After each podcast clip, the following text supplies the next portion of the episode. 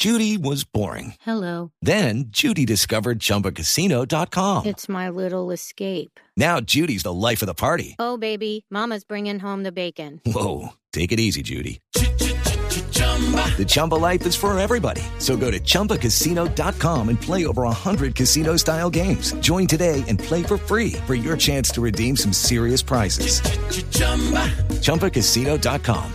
No purchase necessary. Void where prohibited by law. 18 plus terms and conditions apply. See website for details. Del Deportivo Cali ya cobraron cerrado el cabezazo. Bonito, bonito, bonito, bonito. I know you want me. You know I want you. I know you want me.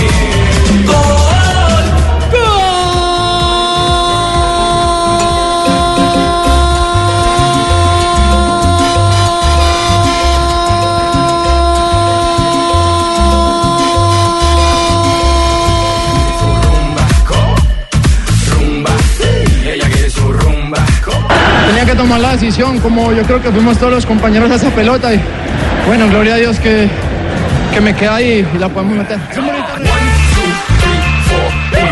Primer tiempo nosotros fuimos un poco demasiado respetuosos porque podríamos haber eh, hecho mucho más daño del, but que no se malinterprete lo que yo estoy diciendo. ¿eh? Bienvenidos, señoras y señores. Estamos en Blog Deportivo. Hoy la noticia, indudablemente, en el torneo colombiano es el cabezazo de el arquero Camilo Vargas, con el que rescató un punto para el conjunto deportivo Cali frente al líder millonario. En el último minuto, Javier. En el último minuto, y también en el último minuto. Bueno, es que usualmente los arqueros hacen ese ejercicio ese en el Sí, último minuto. en la última todo. jugada, claro, en la última jugada.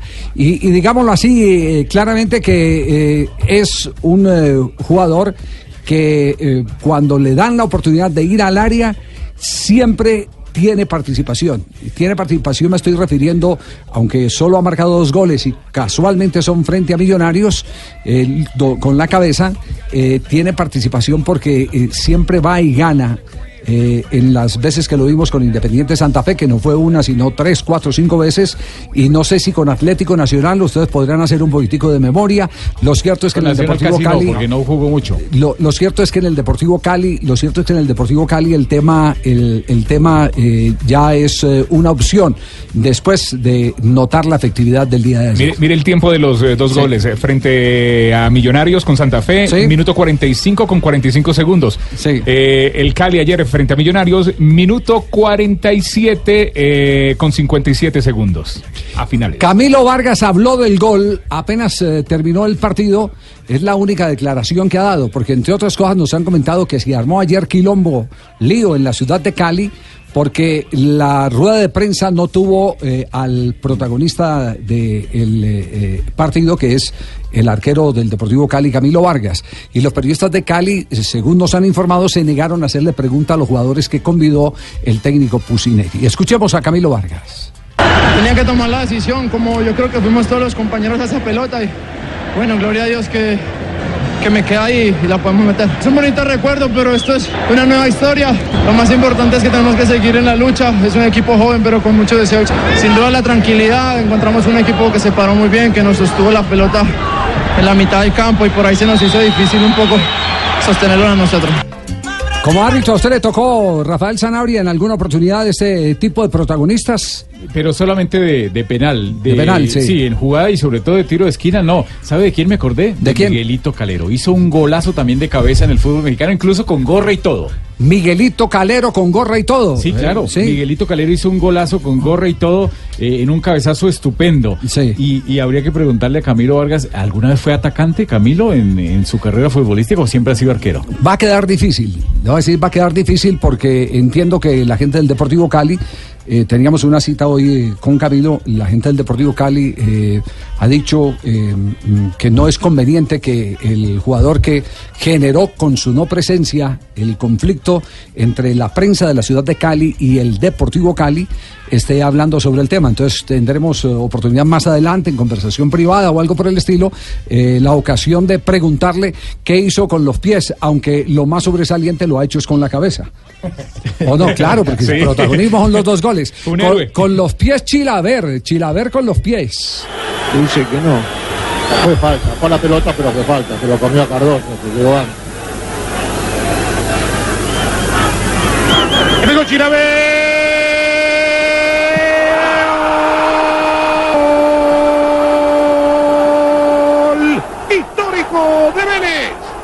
José Luis Chilaver. A los 21, Vélez 2, River 1. Todo se dio a favor de Chilaver porque Chilaver buscó todo. Para Bueno, que también marcó gol de tiro libre a Burgos. ¿Ustedes recuerdan el gol que Claro, le a- claro. en Copa Libertadores, en Copa Libertadores. Calero. River, River, River Play, River Play frente a el Atlético Nacional en el estadio Atanasio Girardot. Y el gol que, o la jugada que casi entra y que nunca... eh, Eso fue un partido entre fue un par- Atlético Nacional y Junior de Barranquilla. Donde Recién arrancó el proceso de los puros criollos de Atlético Nacional. La que, la que se va y se, Se saca va y todos llega, y, y llega hasta el área. Sí, al área. Y estaban reclamando una pena máxima. Que después René dijo que no había sido pena máxima. Bueno, ese- esa es parte de, parte de la historia. Encontramos el gol de Calero, sí, encontramos Aquí el gol de. Calero de cabeza. Escúchenlo. Y le quedan 40 segundos al partido. El último centro que visitará el área. El último centro de final para cualquiera. Y la pelota que vuela y va Mitchell. Y la pelota que vuela y sale el guardameta. Y se levanta Chitiba y lucha. Y Glower que observa el reloj. Y va con todo caballero. Cayó Martínez, no hay falta. La pelota es para el conjunto de Pachuca. El sufrimiento al máximo. Quedan 20 segundos. Otro centro que pide la gente de Pachuca. El Guadalajara quiere que termine todo. Y aquí, aquí el que cobra y el resto. Aquí como en Las Vegas. Lo que tengo y mi resto. Ahora sí, como dice usted, señor, la última y nos vamos. Seguramente si alguien remata. Sigue. Si la, si la saga rechaza, nos vamos a ver los goles con el término del partido. Pelota de caballero. Ocho que va Macalero.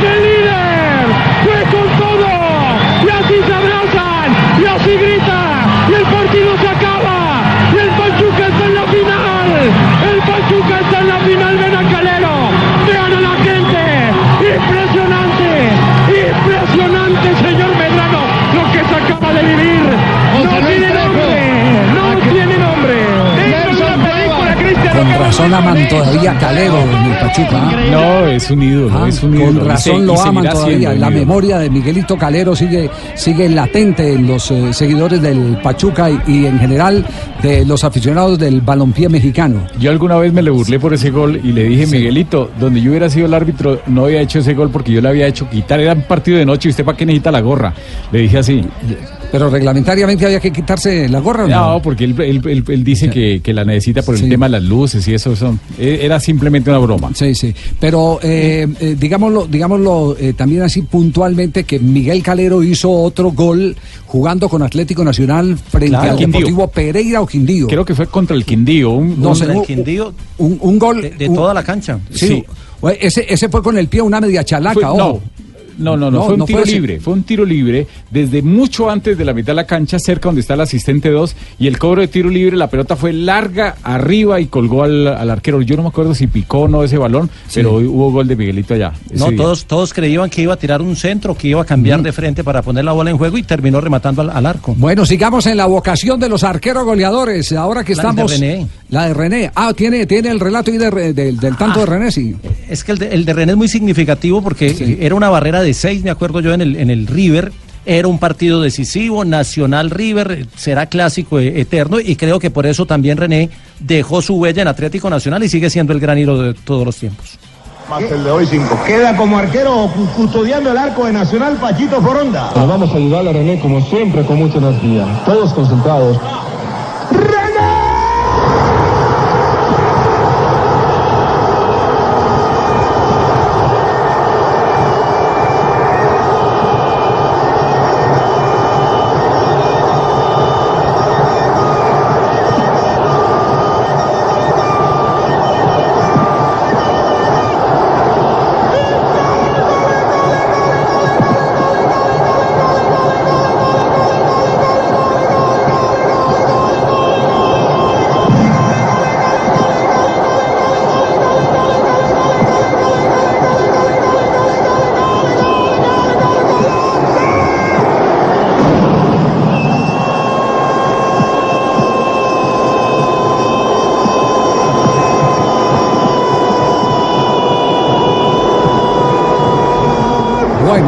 Recordando, evocando arqueros eh, goleadores. En ¿Quién esta, en esta jornada. 95 fue Sí. esa? ¿Cu- ¿Esa fue cuándo? Copa Libertadores del 95. Mm, De todo esto nos ha puesto a hablar Camilo Vargas eh, hoy, ¿eh? El arquero del cuadro Deportivo Cali. Hay un dato, el último gol que había hecho un arquero en el Deportivo Cali fue Miguel Calero. ¿no? Precisamente Miguel Carrero, Calero, 2 de marzo de 1997, uno por uno, Medellín ante el Deportivo Cali. Bueno, allá, allá arriba lo está celebrando Sí, Calerito. Le quitaron ese El registro a gol, Miguelito. el gol 100 de Rogerio Ceni, el máximo eh, goleador de los arqueros en la historia del fútbol mundial. É muito prejudicada. Partiu o Rogério, pé direito na bola, passou pela barreira.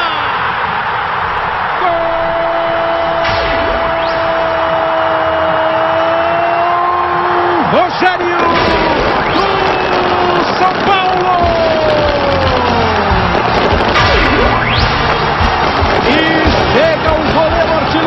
A 100 gols na carreira.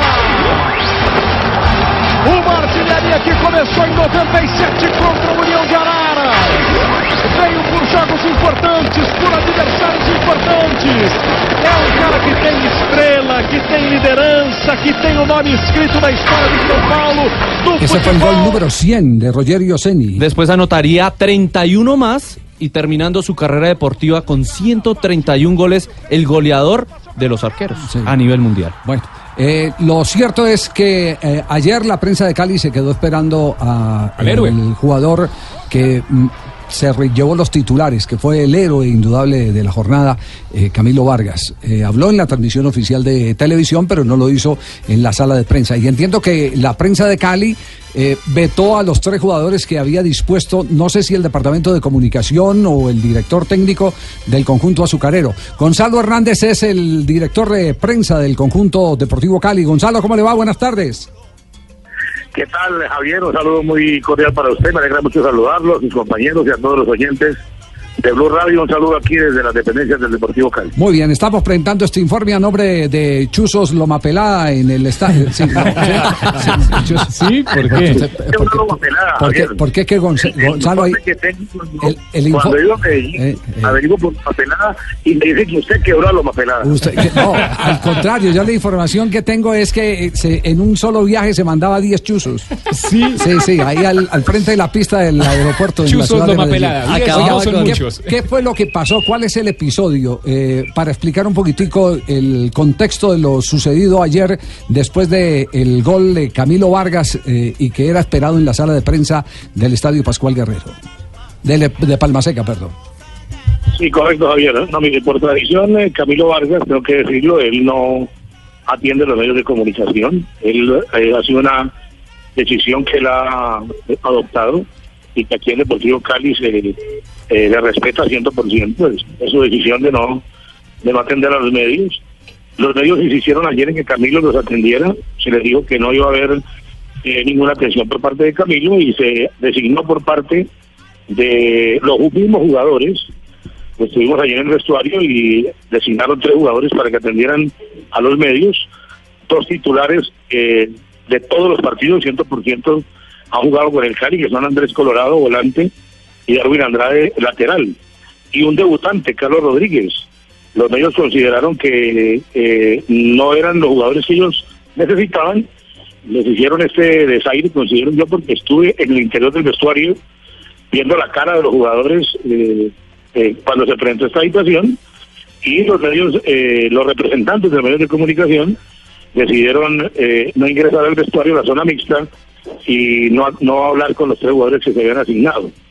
Ellos eh, aducen que querían primero hablar con Camilo Vargas, cuando aquí todo el mundo sabe que Camilo Vargas no atiende, y en segundo lugar, eh, que el Deportivo Cali se demora mucho tiempo en atender a los medios de comunicación. Los jugadores deben ir a la ducha, deben eh, tomar sus eh, alimentos una vez terminado el partido y pasada esta fase atienden a los medios de comunicación. Anoche eh, se, se utilizó este argumento para no ingresar al, a la zona mixta y los medios decidieron no ingresar. Eh, reitero, y lo digo de mi parte, eh, consideraron un desaire hacia los tres jugadores que estaban dispuestos a atender los medios de comunicación ayer. Ya. Eh, la relación eh, va a normalizarse. ¿Cómo está el panorama hoy? Si, si lo veo, por- porque también yo lo tengo que admitir, uno quisiera entrevistar al héroe, pero no desdeñar o despreciar a los que salen en la rueda de prensa. Me parece que los jugadores merecen total y absoluto respeto. tienen la culpa No ellos. tienen la Es culpa. cierto. Ellos no tienen la culpa. Y yo creo que las posiciones radicales eh, eh, no, no- no- no generan confianza entre las partes. ¿Qué, tan, ¿Qué tanta confianza hay ya hoy como para que se normalice el asunto? No, yo creo que las relaciones son muy buenas. Este comité ejecutivo encabezado por el doctor Juan Fernando Mejía ha tenido una muy buena relación con los medios de comunicación. Por supuesto que esa es una institución abierta como deben estar todas a, la crítica, a la crítica constructiva y creo que en ese orden de ideas no ha habido ningún inconveniente con los medios de comunicación. Ayer eh, optaron por esta medida, pero al final eh, cada uno es libre de decir con quién habla y quién no, con quién no habla, pero la verdad es que sí fue una situación muy, muy incómoda, pero reitero, eh, Javier y compañeros y oyentes, la relación con los medios de comunicación aquí en la ciudad de Cali, con este comité ejecutivo, cuerpo técnico y jugadores, ha sido realmente muy bueno. Bueno, muy bien, Gonzalo. Esperemos que las cosas eh, se mejoren y, y que exista la doble vía en la comunicación. Es cierto, desde hace rato Camilo Vargas no habla, no habla inclusive ni siquiera en la selección Colombia y pocas veces sale eh, convocado por el cuerpo de prensa porque se le respeta esa decisión de mantenerse De pronto es muy tímido para hablar con los medios, no Sí, sé, sí, o, el- o no le pues, gusta. No, pues es una, una decisión de tipo personal. Él, él está para, para responder como jugador de fútbol. El agregado es si quiere dar o no quiere dar eh, declaraciones. Yo Muchas creo- veces- Yo creo que no tenemos que ser respetuosos. El que no Y quiere si el, hablar, y que si no en el hable. contrato no se lo exigen, no tiene por qué hacerlo. Claro, sí, sí, sí. Sí, es cierto. Cuando llega a concentración, que es el punto, digamos, de inicio de concentraciones, Sí. es eh, quizás el único que no, El único que no habla. con la prensa. En las eh, en los días de concentración o de trabajo de entrenamiento y convocatoria no aparece, como lo dice Javier, e incluso terminado los juegos de eliminatoria. ¿Cuál es la historia goleadora de Camilo Vargas? Bueno, eh, Camilo Vargas, usted lo planteaba, Javier, y hemos eh, escudriñado, hemos tratado de encontrar algunas respuestas al tema de esa condición de ir también al juego aéreo. Arrancó en Maracaneiros y arrancó como delantero, pero tenía una característica, era gordito, era pasadito de kilos. Y por eso lo fueron retrasando. Raúl Salamanca. Lo fueron retrasando y lo fueron retrasando al punto que terminó de arquero, le comenzó a rendir, le comenzó a funcionar el tema como arquero, dejó su posición en Maracaneiro como delantero y, y bueno, es más, me cuentan que hoy sus amigos de infancia todavía lo llaman el gordo, porque era gordito. Eh, al punto que hoy por hoy, si hay un tema importante como profesional para Camilo, es cuidarse en la alimentación. Digamos Sí. que ese ha sido un tema riguroso, porque según entiendo, eh, tiene tendencia a, a subir de Entonces, peso. el último gol, aparte del que, eh, de- del que marcó ayer, el de ayer es el último, Sí. el penúltimo, había sido de Miguelito Calero frente a Independiente Medellín. Así es, eh, Deportivo Cali 1, Deportivo Independiente Medellín 1. Escuchen este informe. Atención, el gol fue convertido a los 28 minutos del segundo tiempo, es decir, que no faltaba poco. No fue una jugada heroica, simplemente una estrategia de la gente del Cali. Mandar a cabecear a su arquero que mide casi dos metros. No fue de cabeza, fue un bombazo de izquierda, otro gol de arquero, terminó 1 a 1 el partido. Volea. Esto fue en 1997, el 2 de marzo. Eh, ese es el registro que quedó en la historia Es del fútbol el único argentino. registro que existe Que existe de, de ese ese. gol. Sí, bueno, sí, muy sí, bien. Miguelito Calero, bueno, que sirva lo que realizó ayer Camilo Vargas para recordar otra vez eh, esa eh, monumental gesta que siempre nos brindó como arquero donde anduvo Miguelito Es de mucho riesgo, ¿no? Porque recordemos que en la Copa del Mundo, Alemania, a Noya le A pasó exactamente lo mismo. Y la semana pasada al arquero del Once Caldas también exactamente lo mismo, Ortiz. Bueno, Salió es que- a es que buscar ya falta- y ya faltando un minuto no, no, no queda alternativa, se la tiene que jugar toda.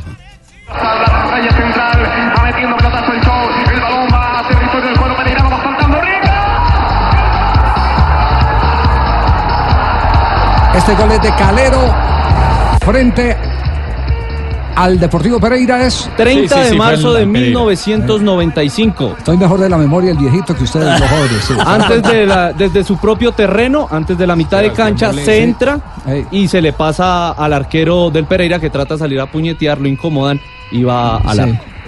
No le olvide J con linaza, eso es li- avena con linaza, eso es muy bueno para la memoria. Ya leí la No, receta. pero yo sí me acuerdo del- Sí, del- ustedes del se sí acuerdan acuerdo del del primer no, se, no se acordaban contra quién. Por eso les dije que era No. frente al cuadro Deportivo Pereira. Nos vamos a corte comercial en este instante porque atención, en un momento después de comerciales vamos a tener un invitado muy especial que está eh, protagonizando la noticia hoy en el fútbol suramericano.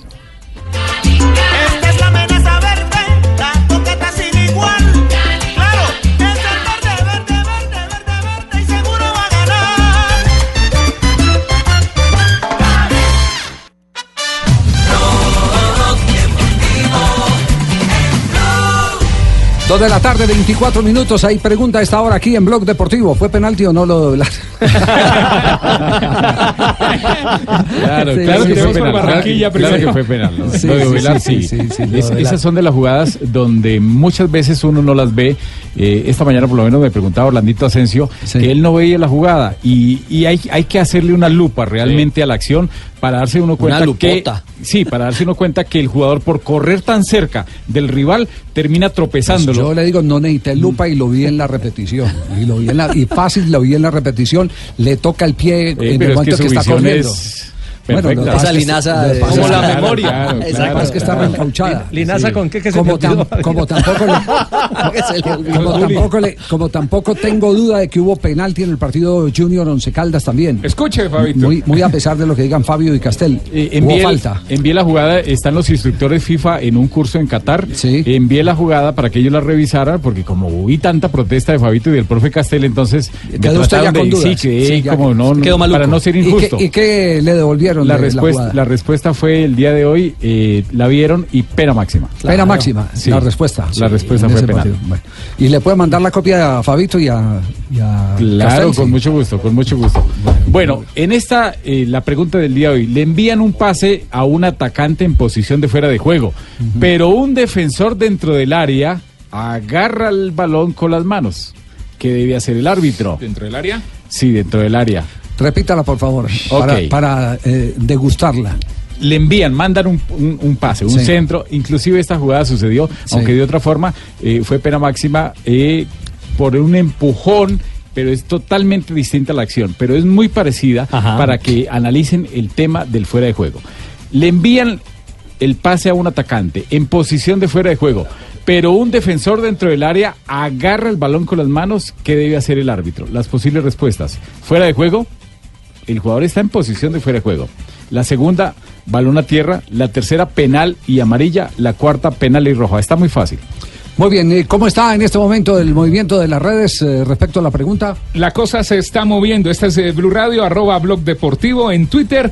Fuera de juego un 44%, balón a tierra un 7%, penal y amarilla, que fue por la que yo voté, un 27%, penal y roja un 22%. Han votado 959 personas. Puedes votar ya en arroba Blog Deportivo en Twitter. Muy bien, eh, tenemos a esta hora comunicación, vamos a tener un poquitico de delay con el profe Julio Avelino Comesaña porque hoy es noticia en Argentina. No la pasa Eh, bien. sí, no, no la pasa bien y, y ha hecho una crítica que muy pocos técnicos se atreven a hacerle a sus eh, jugadores públicamente, que le está faltando, le está faltando el carácter para sentirse ganadores.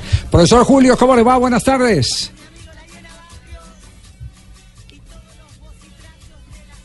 Pasando muy lindo, tranquilo. Son avatares, avatar, ga- gaje del oficio. La he, la he pasado peor muchas veces. No, oye, esa tranquilidad de Julio, esa tranquilidad que la dan los años, los, los, los, eh, eh, las experiencias eh, que ha tenido que vivir con grupos tan complejos, tan heterogéneos como son los futbolistas, esa tranquilidad, ¿a qué lo lleva Julio? No, y, el tener la hinchada dividida siempre, la mitad con mi mamá y la otra mitad con mi papá.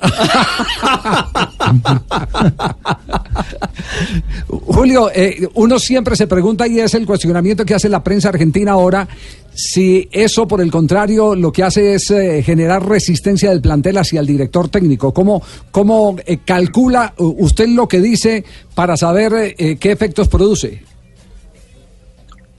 No, dije una verdad que la siento y veo. Yo dije que, que tienen miedo de jugar. Yo no estoy haciendo ninguna crítica ni nada. ¿Usted no tiene miedo a nada o tiene miedo a algunas cosas? A veces. No, a muchas cosas, evidentemente a muchas cosas. La gente no se imagina todos los retos, también. claro, los retos que representa uno, inclusive estar en una transmisión internacional, una final de un campeonato del mundo, uno Ah. llega cagado al estadio.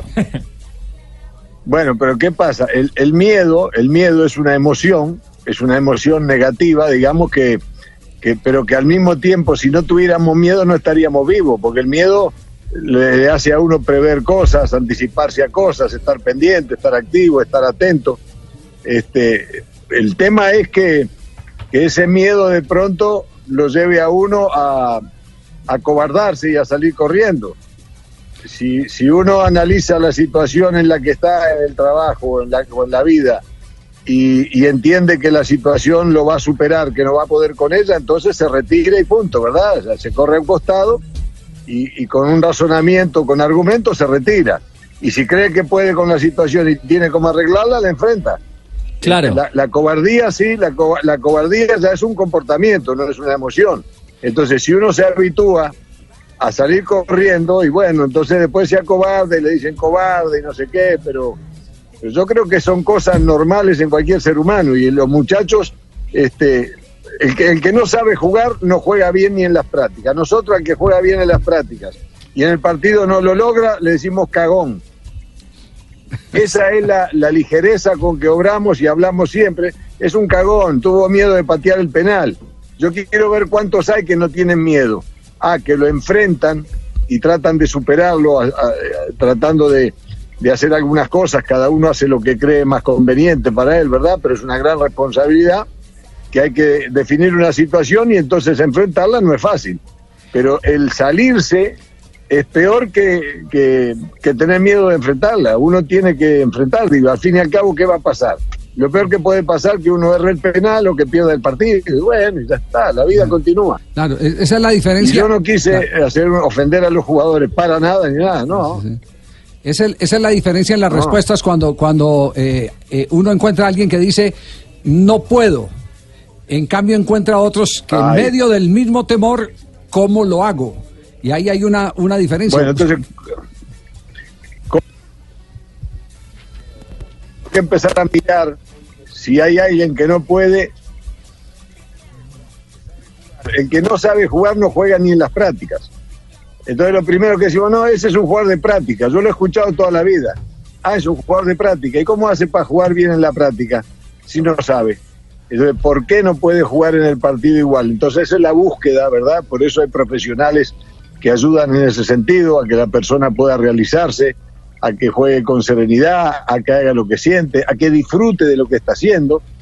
Pero nosotros con una ligereza decimos, "Ah, ese no sirve para nada, este, aquel no sirve para nada, el otro no sirve para nada. Entonces uno está grande ya para eso. Y yo he visto tanta cosa en el fútbol, he visto tantos buenos jugadores fracasar porque, porque los, los, este, los descalificamos de una y otros que han demorado un poquito más y cuando se han convencido, se han querido ellos mismos un poco más, se han valorado un poco más. Eh, el tema de, de, de los que estamos nosotros expuestos todos, ustedes lo mismo como periodistas, este, estamos expuestos al juicio ajeno, al juicio de cualquiera, de algunos que saben de qué hablan y otros que no tienen ni la más mínima idea. Y estamos expuestos a ese juicio y entonces al final lo terminan acobardando a, a uno, al que sea, y, y uno vive más pendiente de lo que van a decir de que la, la realidad de lo que uno piensa, de uno mismo, ¿no? Entonces, eso lo dan los, los años, lo dan los partidos, lo dan las derrotas, los fracasos, y uno va aprendiendo y dice, bueno, al fin y al cabo, yo quién soy, ¿no? Yo quién soy. Y entonces uno ahí recién empieza a hablar y decir, bueno, no me interesa nada, o si me interesa Claro. lo que no me gusta, lo, lo saco y listo.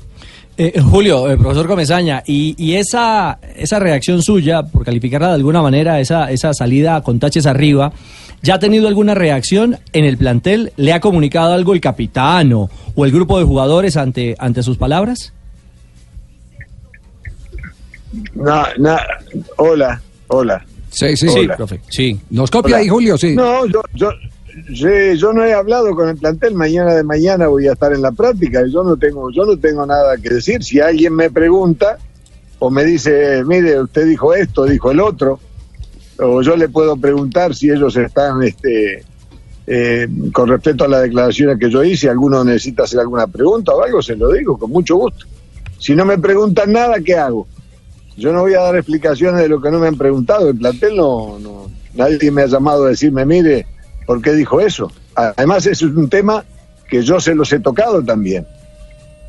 Que nosotros tenemos que querernos nosotros, respetarnos nosotros, valorarnos nosotros ¿eh? y tratar de hacer las cosas de la manera que sabemos que podemos hacerlas. Nada más. Yo Claro. nunca, jamás le he dicho a los jugadores nada. Le digo, no, no tengan temor de jugar, jueguen, jueguen, suéltense a jugar, nada más. Claro. Como dice el cuento, el que anuncia no traiciona, entonces. Pero bueno, usted sabe qué pasa, que hay que, hay que hay que llenar los espacios también. ¿Eh? Sí, sí, como dice el cuento, ¿De- de el, que, el que anuncia no traiciona. Ya si ya se los dijo, eh, eh, no está traicionando. Esa- exactamente, exactamente, no, no. Ja- Jamás se me ocurriría, además, a esta altura de mi vida y de mi carrera, salir yo públicamente a hablar de los jugadores. No, de ninguna manera. Yo lo digo porque lo he vivido en carne propia, porque me ha pasado y porque se me han escapado muchas veces algunas oportunidades por vivir angustiado con temores o cosas que, que todos nos pasa en la vida en algún momento, ¿no? Hay gente que deja, mire, hay hombres que dejan embarazada a una novia que la quieren mucho y todo, y salen corriendo y se van a otro país, desaparecen Sí. y abandonan a la novia y al hijo.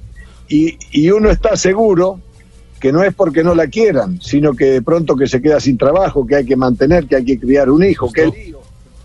Y hay otros que van y enfrentan, enfrentan las situaciones y salen adelante, ¿qué va a hacer? Sí, sí, sí. Eh, Julio, con los directivos ha tenido conversación, eh, siente que, que lo están acompañando en este proceso duro, y yo digo que es mucho más duro cuando eh, Unión, el otro equipo de patio en Santa Fe, está en la parte alta de la tabla.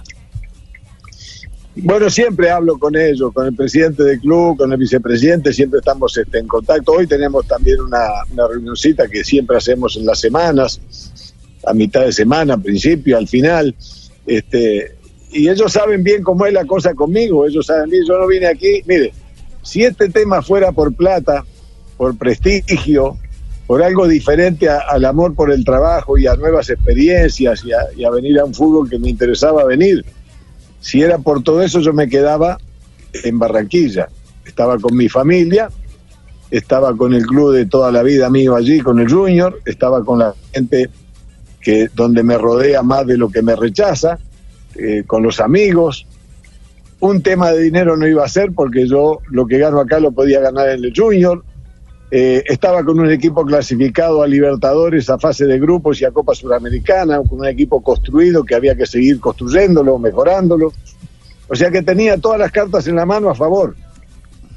Y yo me tomé un avión y me vine para acá a enfrentar esto en un lugar nuevo que no conozco, ¿verdad? En un club que no conozco, dirigentes que no conozco. Y entonces este, yo no puedo renegar de nada, es una decisión mía. Tenía la opción de quedarme sin trabajar, que de pronto hubiera sido también una buena opción, pero me vine acá.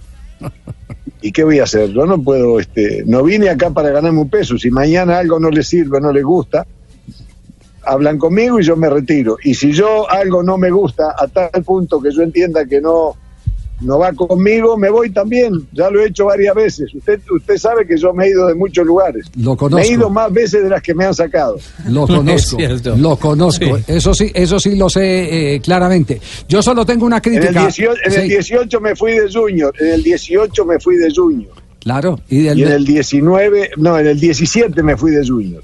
Sí. Y En el dicen 18 volví y al final ahora no acepté la renovación cuando tenía todas las cartas en la mano para mí. Ajá. Y entonces este, yo no ando atrás de, de- de cinco pesos, sé que lo necesito, yo, mis hijos, mis nietos, pero no ando atrás de eso, ando atrás de otras cosas. Y bueno, y yo respeto a todo el mundo y, y obro así, me gusta que me respeten a mí, ¿no? Claro. Yo lo único que le critico, Julio, es que se fue solo. Y lo critico de- de- desde, desde el espejo que nos dejó Maturana, que se fue solo, sin preparador físico de confianza, sin asistente de confianza. Uno necesita quien le cuide la espalda, Julio. Bueno, lo que pasa es que acá se dieron una circunstancia que yo no, yo no pensé eh, eh, con, con el profe Franco, no habíamos tenido ninguna charla, eh, teníamos casi decidido irnos, ¿verdad? De no, no seguir en Junior esta temporada.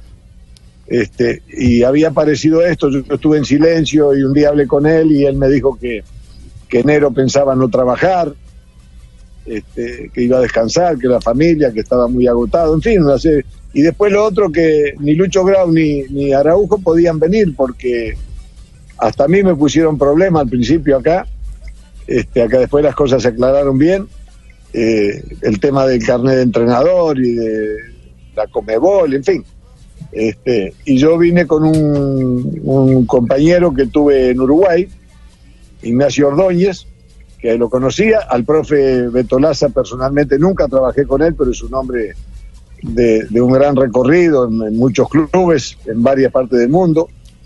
Así que bueno, siempre no nos conocemos y bueno, ahí hemos tratado de y adaptarse a un nuevo lugar, a una ciudad de Argentina muy particular, porque es una ciudad muy tranquila.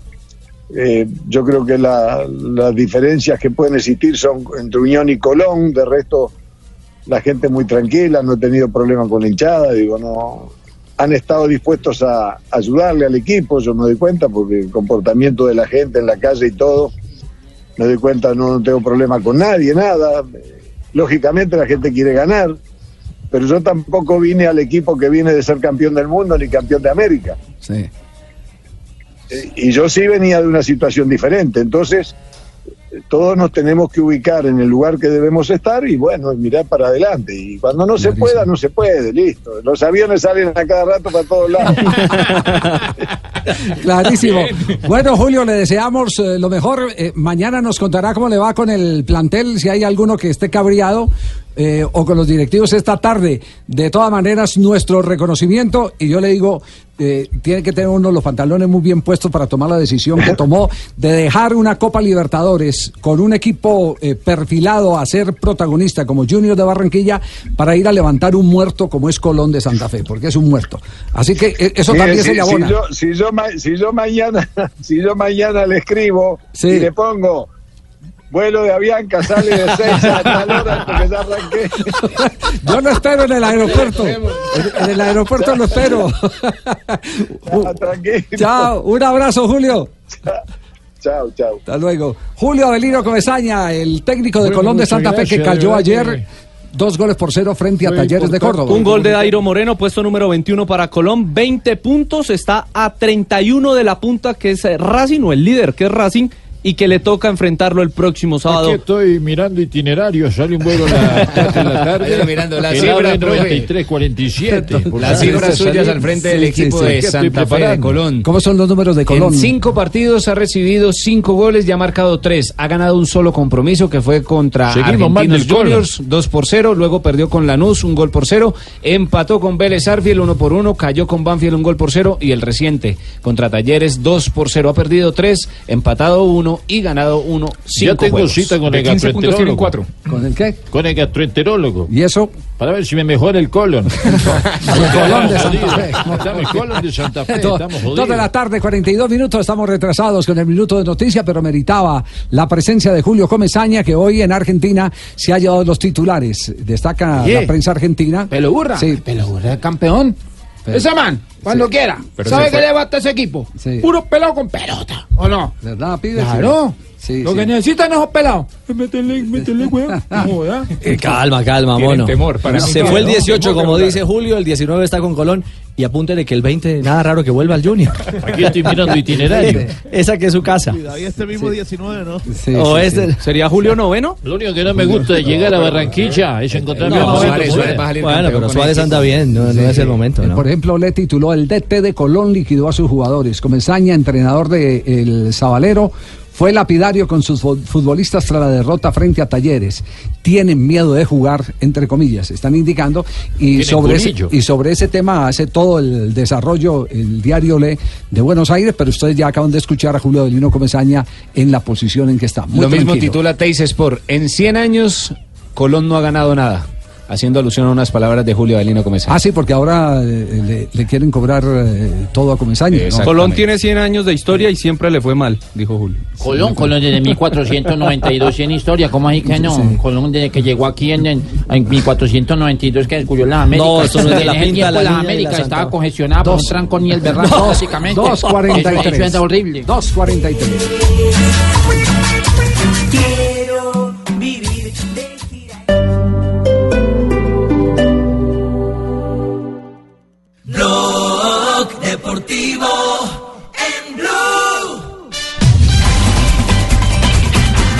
Dos de la tarde, 47 minutos. Ayer cayó estrepitosamente el América de Cali. Uy, ¿no? qué paseo. Qué goleada le dio el Cuatro por Kinder uno. Envigado con, Eso, Allen, de- con van a tener que venir otra vez hoy. Aquí lo estoy esperando. Javier. ¿Verdad, ¿Qué Hans? más? ¿Cómo vas? No han Y ido- ahí llamarme, ¿no? no, eh, hacía rato, Está pero usted desaparecido. estaba, usted estaba perdido, no había, que no ha habido bochinche hoy. no ha habido bochinches. No, esto ha estado pero más de solo. fútbol, porque de los otros ha habido. Ah, no, de los otros sí Y le puedo contar miles de, de la cosas, JEP pero todos. dejen- dejen- Ay, no, si Sí. eso vieras, ¿oís? Sí, sí, Ese, tenaz ese eso, es ¿no? otro Jesús. Sí, no. Sí Pero, eh, cuando decirle al pecoso que venga por acá, que traiga a los muchachos, le hacemos un exorcismo. Hola. Estoy sorprendido, sorprendido, sorprendido con la forma de, cómo jugó el equipo hoy. En el tiempo que yo en América me sorprendió la forma como jugó el equipo. Primero que todo tengo que hablar con el equipo, qué pudo haber pasado, si, si había alguna lesión, alguien estaba mal, estaban incómodos, alguna cosa. Pero hay que reconocerle al rival también que hizo un buen trabajo, supo aprovechar los errores nuestros y ganó un partido que, que como local merece por lo que hizo a través de los 90 minutos. Eso fue la morcilla de Envigado. Esa morcilla. Ah. morcilla. Es poderosa, No, la pero. morcilla buena la, la morcilla de Envigado, sí. Ave María, la el pecoso le dijo, quiero que dejen sangre en la cancha y como que la comieron fue en morcilla. No, lo, lo ¿Cómo que, lo que jugó pues? Envigado fue impresionante. Mire, hay un muchacho Guzmán. El resucitar. la jugada de ese Jason Guzmán. gol, Ese último gol es espectacular. Y el lo que está jugando nuevamente Zapata, el muchacho que fue al Udinese. Alexis. Sí, Alexis Zapata, que estuvo en. Millonarios y no parecía como si ya se hubiera perdido otra vez ese resurgir de muchacho. Yo, yo quiero volver eh, a, a las palabras de Julio Comesaña y lo digo con mucho pesar. Eh, Zapata parece estar cómodo donde no hay exigencias de títulos Sí, es- nada por- Donde no hay presiones estilo. mayores. Donde no hay presiones mayores, ahí juega, ahí se divierte. Ese primer Listo. gol que hizo una ahí cosa se divierte, espectacular. sí, pero, pero cuando ya le toca el reto de una camiseta de mayor peso es donde le cuesta. Tiene una capacidad técnica impresionante. Pero le cuesta. Oiga, y lo de, y lo de eh, Gómez, el, el atacante de la selección juvenil que no, no cantó el gol. Michael Nay Gómez y hace, hace el gol y a lo. Balotelli no, no, no celebra los Como goles. el auto fantástico. No, no eh, celebra, no le no, no Ni celebra. siquiera en selfies como hizo Balotelli No. eh, eh, en- Sí, en, sí, en la nada, fecha anterior, nada. sí. Exactamente. Nada, yo dije, ese muchacho, ¿cuándo jugó en el América? Porque es que Sí. muchos cuando juegan en un anterior club, Sí, entonces, respetan respeto la y todo ese historia tipo de y cosas. tal. No, pero no, nada, siempre ha sido No, toda la no, vida no de celebra. no se motiva.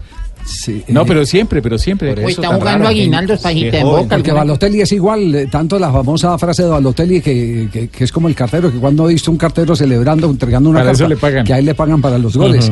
Y este fin de semana agarró a sus compañeros, los convocó y se tomó una selfie. Y montó la historia en vivo, en, en Instagram. Ah, sí, en vivo. claro. Fue en vivo, estaba En conectado en su Instagram. Le entregan el celular, su celular y con su Instagram. Ah, Entonces tenía complicidad ahí en la cancha. Claro, claro, Sí. claro, claro. Pero esa no está prohibida, Rafa, ¿cierto? Sí, claro que está Porque prohibido. está prohibida donde dice. Sí. Cualquier tipo de celebración exagerada, una celebración que vaya. No, ¿Usted no para qué mete un celular en una No, cancha? pero eso no es exagerado, eso No, es parte no, del, del no común corriente Ah, no, pues día. reclámele a la FIFA. hombre. No, pero acláreme que dice, acláreme que dice, no se puede abrir el Instagram una historia en Yo, vivo. yo recuerdo la de Ro- Hugo a- le Rodallega. voy a decir, le voy a decir el- la primera razón. Está violando unos derechos que no son suyos de filmar dentro de un escenario que ha vendido sus derechos Claro. a terceros. Claro.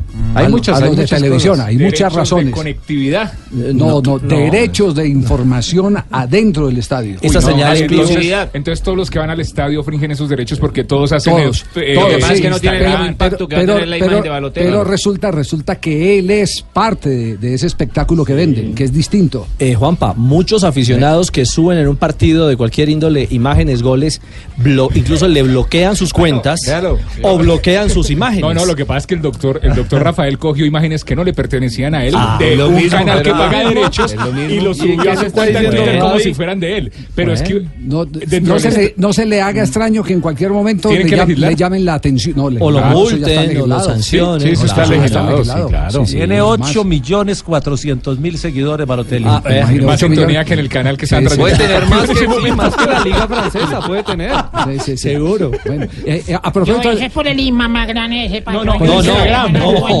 Lucho, no, Lucho. no, no. Uno- Instagram. Subo fotos en pelota Ense- enséñale despacio, enséñale despacio a A ver, pronunciar. Lucho. Es Instagram. Insta- Instagram. Instagram. Instagram. Bueno, entonces todas las frases de Balotelli tienen, eh, tienen vigencia, no solo por lo de ayer. ¿Qué tal esa frase eh, que, que ayer tuvo plena, o este fin de semana plena aplicación? El Barcelona tiene dos estadios, uno donde juega y el otro donde entrena. El, el Camp Nou es donde, donde juega y donde entrena es el del Real Madrid, El Bernabéu. el Bernabéu. Bernabéu. Increíble. Sí. Ya, ya con eso tuvo. Vea, le tengo una acá de Mario Balotelli. Si no fuera futbolista, probablemente me gustaría ser luchador de UFC para golpear a más de uno que le tengo ganas. Yo le tengo otra frase. Solo hay un futbolista que es un poco mejor que yo, Messi. Esta, esta era como para, un compañero de esta mesa. El árbitro vio mi cuerpo y tuvo envidia. Por eso me amonestó. Ah, pues cuando le quitó Cuando la le quitó la camiseta. camisa. Sí, Sí, claro, lo dijo. Conseguiría 35 puntos y estaría desplazando a la Roma de la quinta casilla de la Serie A italiana. Hasta ese momento los goleadores son Cristiano Ronaldo, está muy bueno la parte de arriba porque Cristiano Ronaldo. Juventus tiene 17 Ah, ya, ya, ya. ya. Entraron los espíritus ahí. Vea pues. Hablando de Cuerpo. Balotelli. El del cuerpo.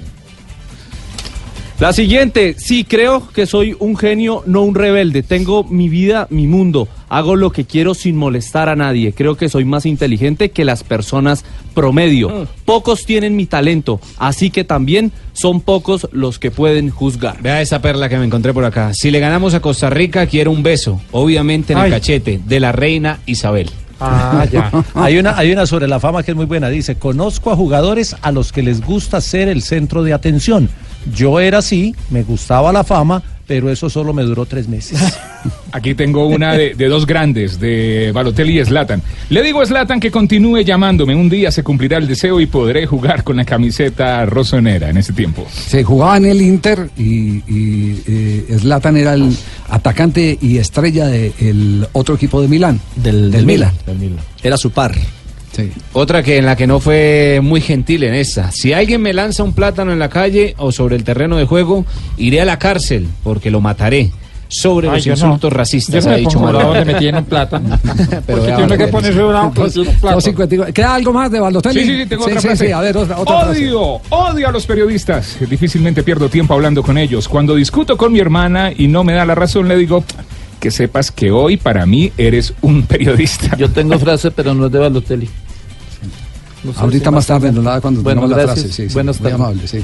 La de Balotelli, entonces, eh, la eh, extraña celebración y ojo que puede tener repercusiones legales. Los derechos eh, pertenecen a, a- a un, a una empresa internacional y perfectamente puede hacer la reclamación si transmitió en directo. Balotelli. Claro. Estaba en vivo su historia. Exactamente. Muy bien, tenemos las 2 de la tarde, 55 minutos. Estamos en Blog Deportivo. Rafa, en eh, momentos vamos a hablar de las decisiones que tomó International Board, ¿no? Hablen Las modificaciones a las reglas de juego, sí. ¿Qué tal esa de que ya no hay rebote, aunque es experimental, ¿no? En los Sí, cobros de penalti. complicado, pero no me gusta, pero bueno, lo van a experimentar en campeonatos juveniles. Bueno, después de comerciales. Sí, dígalo, Pingo. Es acá Bucaramanga, yo sé que de pronto somos minoría por la situación que estamos viviendo. No. Sí.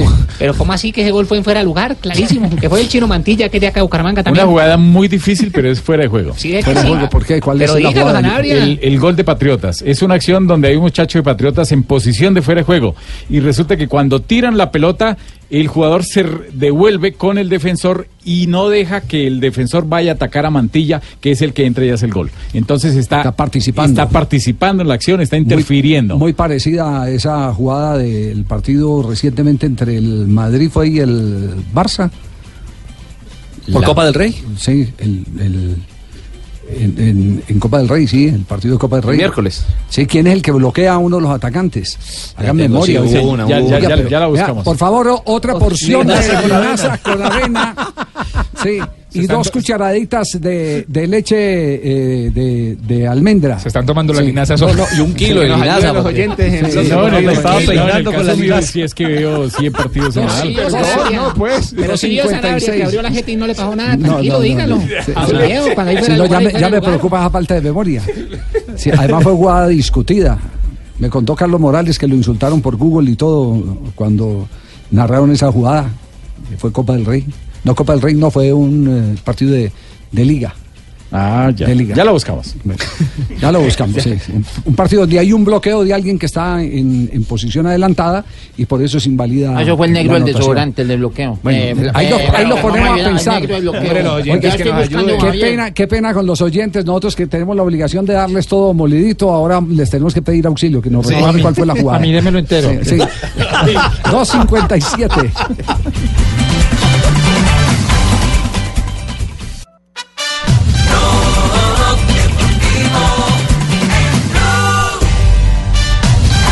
3 de la tarde, dos minutos. ¿Encontró el partido, Rafael? Sí, claro, fue el partido de Real Madrid contra el Ajax. Ah, Tengo otro- tengo otro poquito de linaza. Mi, mi- mi Dios le pague, oye, sí. Se la está tomando- Juego de ida, se octavos de final de Liga de. Campeones. No, no, porque ya, ya, ya, No, ya lo es excesivo todo, todo eh, eh, se me comió la linaza y ahora la avena. Se la están tomando en aguardiente. Estaban peinando con esa linaza, Javier. El partido que usted habla es el de no, no, el Ajax. Bueno, ese, que de pronto es ese. Sí, es ese. sí. Ah, es ese. Creo que sí, sí, sí. Es. Es- esa, esa fue la anotación de Tagliafico de cabeza y donde el jugador estaba interfiriendo en la conducta de Courtois. Parecido al de Bucaramanga. Es, es, eh, Los eh, equipos la sí, es diferente, pero, pero ante el contexto de la regla es muy parecido. Sí. Sí, totalmente. Eh, Es decir, pega, pega Sí, con, con- sí, totalmente. ¿Y es parecido a la pregunta que usted está haciendo hoy? ¿Es parecida? No. No. No. Recordemos cuál es la pregunta. ¡Cójame el pito! Ay, Rafael la pregunta es la siguiente. La pregunta es, le envían un pase a un atacante en posición de fuera de juego, pero un defensor dentro del área agarra el balón con las manos. ¿Qué se debe hacer?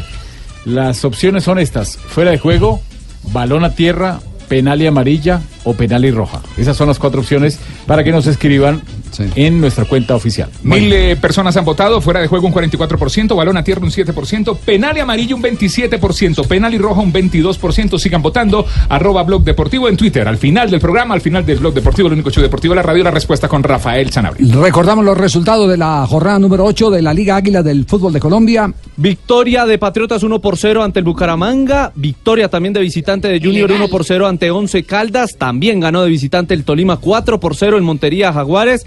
Victoria de la Equidad 2 por 1 en Techo ante el Cúcuta Deportivo. Empate 2 por 2 en el Campín, Santa Fe Río Negro, victoria de Unión Magdalena ante el Pasto, empate 1 por 1 Cali Millonarios, la victoria que ya señalábamos en Vigado 4, América 1 y esta noche se cierra la fecha 8 de la noche Huila ante Alianza Queda Petrolera. Clásico Paisa. Sí, señor, 26 de abril. En el partido de Equidad Cúcuta hubo una jugada supremamente interesante. Minuto 61, hay una acción donde el árbitro termina sancionando una pena máxima. Una acción sobre Mier. La falta existió, era pena máxima, pero inmediatamente la pelota termina en adentro, en gol. Entonces, eh, le dieron palo a ese muchacho, al, al- al árbitro, el comentarista de ese partido le dio palo en televisión durante todo el juego, diciendo que el árbitro, ¿por qué no da la norma de ventaja? Resulta que si el árbitro da la norma de ventaja, había tenido que invalidar por fuera de juego, porque el jugador que queda en el piso, en, en la posición, está en la línea del arquero. Y está en posición de fuera de juego del jugador que remata, que es el, el- el atacante. O sea, intervenía. Hubiera perjudicado. Eh, hubiese salido perjudicado. Aparte de eso, el árbitro es muy difícil en una acción donde perfectamente también puede haber fuera de juego en la primera instancia y no se da cuenta quién es el que le pasa la pelota si es el mismo atacante. Entonces, lo mejor es sancionar la pena máxima, como lo hizo el árbitro de este partido, el muchacho Leonard Mosquera. Entonces le fue bien a Mosquera. Le fue bien a Leonard Mosquera. Le fue bien entonces a Mosquera. Sí, señor. Perfecto. La tabla de posiciones está de la siguiente manera. Millonarios es el líder, 19 puntos. Segundo aparece el Junior con 18. Con 17 está el Cúcuta Deportivo en la tercera casilla. 14 equipo, tiene el. América de Cali en la cuarta. ¿Qué dijo por allá, señor? Que mucho equipo, man. eh, te- te- 13 puntos tiene el Deportes Tolima en la quinta, al igual que el Deportivo Cali, que está en la sexta casilla. 12 puntos para Patriotas, que está en la séptima posición, con 11, 11 Caldas. Y el Unión Magdalena, este último, en la casilla número 9, con 10 puntos Envigado y la Equidad, este último, en la casilla número 11. 9 puntos para Atlético Nacional en la 12, 8 puntos para Jaguares en la 13, 7 puntos tiene el Bucaramanga en la 14. Santa Fe tiene 6 puntos, al igual que el Pasto, el Atlético Huila, el Independiente Medellín y Alianza Petrolera. El santanderiano está en la casilla número 19 y el equipo que está en la posición número 20, Río Negro Águilas, con 5 puntos. Muy bien, Junior de Barranquilla ganó. ¿Ganó bien o no, Fabio? Ya, Fabito, estamos de carnaval, ya ve. Fabito Yo creo de que sí. Javier. Ganó bien el Junior de Sí. Barranquilla. Este bacano. equipo está mostrando. Está nervioso, Fabio. Fabio está nervioso. Fabio Está está en la gran nervioso. parada hoy. Uniforme de Este marimonda. equipo. No, no, no. Ojalá. Mira, este equipo Junior está mostrando que no importa quién juegue, eh, juega lo mismo. Siempre la intención es jugar bien al fútbol. Ayer o el sábado mejor jugó con una nómina totalmente alterna y, y siguió mostrando buen fútbol, cambió un poco su forma de, de jugar en el sentido de que puso dos extremos muy veloces y así llegó el gol. Y precisamente Luis Fernando Suárez habla de esas eh, cosas que hay que aprovechar en el equipo. Yo creo que uno está para de- y aprovechar los momentos. En ese momento se aprovechó y se aprovechó bien. Y yo creo que de todas las cosas el otro equipo también juega. Y juega de local y es buen equipo. O sea que si nos vamos a poner a pensar en que nosotros podríamos hacer lo mismo, jugar de la misma manera en el segundo tiempo, es completamente eh, equivocado ra- eh, ese razonamiento. Porque de lógica, eh, Caldas estando en su casa y estando perdiendo se iba a tirar adelante. La cuestión era cómo lo supiéramos manejar nosotros. Creo que donde tuvimos más problemas fue en los centros, que tuvieron dos o tres cabezazos complicados después dentro de lo que era el funcionamiento en, en la parte del movimiento táctico nuestro. Me parece que mucho le recuperamos bien la pelota, pero era necesario hacer eso. Era manejar un resultado y, y por esa razón se consiguió ganar. El equipo fue muy inteligente en eso. Bueno, queda, queda claro entonces que va a tener dos equipos Luis Fernando Suárez, ¿no? Un equipo para el torneo local y otro para el torneo internacional. Es decir, hay rotación. Es que, es que. Sí, sí, aunque sí. a él no le guste esa palabra, pero al Pero- final pero termina ¿qué siendo lo mismo. Eh, mire, claro, eh, yo, eh, o sea, eh, él le puede utilizar otra palabra, pero termina siendo el mismo significado. Eh, al final es lo que está haciendo. Mire, es que Junior juega este, fin- este miércoles 6 ante Palmeiras por la Copa Libertadores de América. Enseguida, el fin de semana que viene, seguramente me cuentan el partido va a ser sábado ante el Bucaramanga. Nos aquí en el vamos a pelar. Metropolitano. Se va para Argentina. Bueno, esperemos. Se va para Argentina para jugar el miércoles siguiente, o sea, 13 de marzo, ante San Lorenzo de Almagro en el nuevo gasómetro. Y regresa para ah, jugar en, en la ciudad de Santa Marta el clásico con el Unión Magdalena. Así que estos cuatro partidos de domingo, miércoles, no, no, domingo va a jugar pros- seguramente nóminas alternas aquí en el torneo local. Muy bien, pero queda claro que ese, ese es el mejor equipo del campeonato. El mejor equipo del campeonato. El invicto. Es el- mejor Es el, Es el único invicto. es el Pero único- sigue con mucha deficiencia atrás. Eh, pero No usted ayer, jugó con el equipo B. No, pero igual así juegue con los titulares ¿Cómo estaba- están los números de Junior? ¿Cuántos goles, Gómez goles y- marcados y cuántos recibidos? y Rafa confirmo. Pérez es lo mismo. El atrás- equipo de mejor ítem en ese aspecto es Millonarios. Los zagueros son- En cuanto a cifras en la liga. No, sí. A nivel defensivo. Por ejemplo, en Liga el Junior ha marcado 14 goles y ha recibido 8.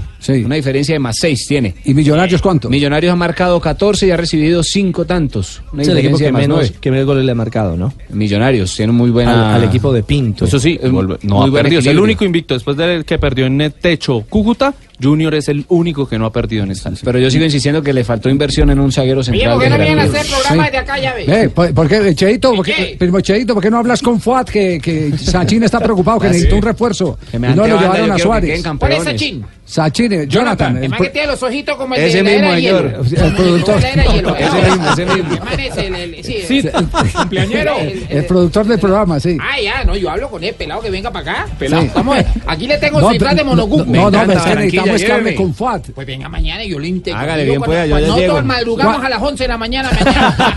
A. Esta noche es parranda ya. Estamos en- en carnaval. sí, Entonces a las 11 que estamos Ay, levantando le mandan Ay Dios, ay a Dios, no, no, no. Bueno, y el líder Millonarios. Yo no lo dejo ahí. Eh, se, le escapó, se le escapó la victoria en el último minuto, dijo no le gusta ningún técnico.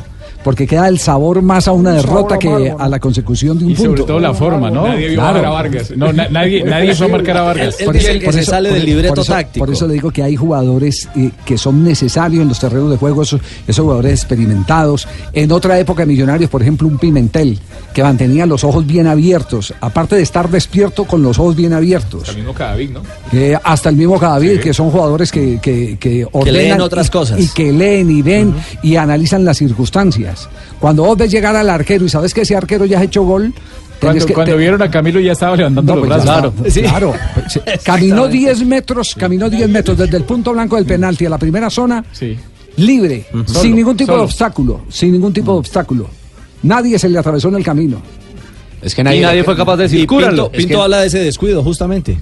Jorge Luis Pinto, el técnico del conjunto de los millonarios. Lo he visto en muchos partidos y en muchas, muchas partes del mundo. Ahí es donde digo que somos descuidados, porque alguien tiene que visualizar esa situación y asumir una marca o referencial. Ya en ese instante tan apresurado, la mano del técnico no cabe de dar una indicación. Sí lo vimos que llegó, pero no tuvimos el tiempo suficiente para decirle a alguien, tomen al arquero, a Camilo y puedan tener seguridad. Y lo mismo la acción, no la última acción no es una acción normal. Ahí fuimos descuidados. El técnico líder del torneo colombiano, Jorge Luis Pinto, eh, ¿cuántos puntos tiene? 18. 19 tiene. puntos. Mejor arranque en torneos cortos del equipo a su no- 79% de rendimiento. Altísimo. arranque que Usain Altísimo. Y se le viene Nacional el sábado en el, El Campín. uy, ese partido El, viernes no decía yo ahí donde usted está sentado, jefe, que a mí me parecía que la llegada de técnicos como Pinto le caían bien a la liga, que el nivel subía. Eh, me agarraron los hinchas de Nacional pues a, a- a darme con todo por, por las redes sociales. No, además mejoran los programas deportivos porque él tiene cosas para hacer y para decir. Por ejemplo, lloró el fin de semana en el programa de Suso, ¿cierto? sí, Así somos acá en Santander, sentimentales. Sí, pero echado lloró, para sí. adelante. Pero además en Telepacífico dio una declaración. En, en, Hoy. en Suso lloró y en Telepacífico eh, le pegó con todo. Le pegó con todo. Le Eh, dio a Peckerman sí. duro. Ahí está la charla con Dinas del profe Jorge Luis Pinto. el respeto por los exjugadores de estas generaciones mundialistas, ¿no? que no se les dio. A mí como colombiano entendí lo del profesor Peckerman, su libertad, un hombre correcto, un señor, pero me dolió muchísimo que haya traído a Cambiazo y no haya traído a un Higuita, a un Rincón, a un Pío Valderrama o alguno que era muy, muy poquita la diferencia que había de, de- enseñanza o de apoyo que le podía dar, ¿sí o no? Y dejarlos por fuera. Iván Ramiro, que se mueve en el fútbol eh, italiano. Todos ellos que tienen un mundo futbolístico extraordinario, ¿sí o no? Una vivencia extraordinaria. Eso a mí personalmente me dolió muchísimo. Le dolió a Pinto el que Peckerman no hubiera tenido un colombiano en el cuerpo técnico. Bueno, tenía a Eduardo Niño. De pronto necesitaba alguien más histórico. El que él postula no puede ser eh, componente de un cuerpo no. técnico. ¿O en un plano más porque- cercano? No, Iván Ramiro decidió ser empresario. Ah, y se retiró del Inter de Milán para montar su oficina. Ya está viciado, por decirlo de alguna manera, Está viciado. Usted no puede tener un empresario en el cuerpo No, técnico. Claro. Sí. Es- Pero, pero No, pero ahí además. lo tenían. ¿A quién? Pascualito. A Pascualito. Sí, pero no era colombiano. Sí, ay Dios. Otra más de Pinto refiriéndose a Peckerman. No, no se enojaba. Clarito, con la firmeza y la claridad. No, muy poco. Vi el equipo en los mundiales, vi el equipo en torneos de estos y no. Le faltaba más. Fue una generación bellísima. En Brasil porque estaba la motivación y las ganas y todo, ¿no? Cuando tuvo que apretar tornillos, cuando tuvo que decir no, eh, echarle el brazo al jugador siempre es muy bueno, pero no es lo más efectivo ni productivo. ¿Qué sabrá Pinto eh, sobre el comportamiento de los jugadores que, que, que dice que faltó apretar? Que faltó, Faltó- apretar y la que, le, pregunta- fa- y- y que le faltó trabajo. La, también. la pregunta era, eh, ¿usted cree que había, hubo trabajo en la era Pinto? En De la Peckerman, era Peckerman. perdón, en la era Peckerman, Sí. corrijo. Y Pinto dice, no. Digamos, Pinto tiene un derecho y es el que es el colombiano que más lejos ha llegado en un mundial, pero Peckerman tiene un super derecho que es el técnico que más lejos ha llevado a Colombia en un campeonato del mundo quinto lugar y Lo que cree clasificó a los mundiales. Entonces, eh, digamos, digamos lo que, que lo de lo de Pinto eh, le, eh, o- lo origina la autoridad de lo que consiguió en el mundial, pero esa misma autoridad la tiene Peckerman. Sí, es un debate Entonces, difícil. Es, un debate no, de pronto- bien complejo, un debate bien complejo. Bienvenido, Juanjo. ¡Qué recibimiento! ¡Qué recibimiento! Decimos Peckerman Voy a pedir, voy a pedir entrar todos los días tres año. y cuarto de la tarde para que me aplaudan de esta manera. Así que bueno, a partir de, de mañana, eh, si el jefe lo permite, trabajo los últimos 45 minutos nada más. El segundo No, tiempo. no, lo que- lo que- ganar, le pagan 10 mil dólares y no 5 mil. lo que quería, lo que quería aportar, Javi, que, que, eh, nos tocó en Blue Radio eh, durante el Mundial, en las transmisiones de los partidos, eh, eh, el profe Pinto nos acompañó en dos o tres transmisiones y más allá de que nos enseñó un montón de cosas, obviamente, por ser un técnico de su categoría, eh, uno lo escucha criticando así a, la- a la a la gestión de Peckerman u observando algunas cosas que a él no le gustaron y parecería que tiene algún tipo de eh, rivalidad con Peckerman. Totalmente lo contrario. ¿eh? En el Mundial a nosotros, y, y Richie no- estuvo en un par de partidos allí también, eh, los goles de Colombia lloraba como un niño eh, el profe Pinto. O sea, bueno, pero eso es él- parte del sentimiento. Amor no quita Claro, conocimiento. exactamente. Usted Por puede eso, disfrutar él- él de los goles, pero también puede abrir una ventana a la crítica. Claro, él yo, hace- él hace yo un lo que creo, lo- totalmente lo, que genuino. creo que por lo que da en una de esas respuestas es que él debe tener alguna información adicional, porque cuando dice que le faltó apretar tuercas y que es muy fácil mantener el brazo encima del hombro del jugador, eh, Claro. eso quiere decir que Información privilegiada. Sí, me da, me da la impresión. Habrá que hablar con Pinto y lo invitaremos a tomar un café en estos También días. ver son dos entrenadores con perfiles diferentes, ¿no? Porque Total. Peckerman es un entrenador más paternalista y Pinto es más mano dura, ¿no?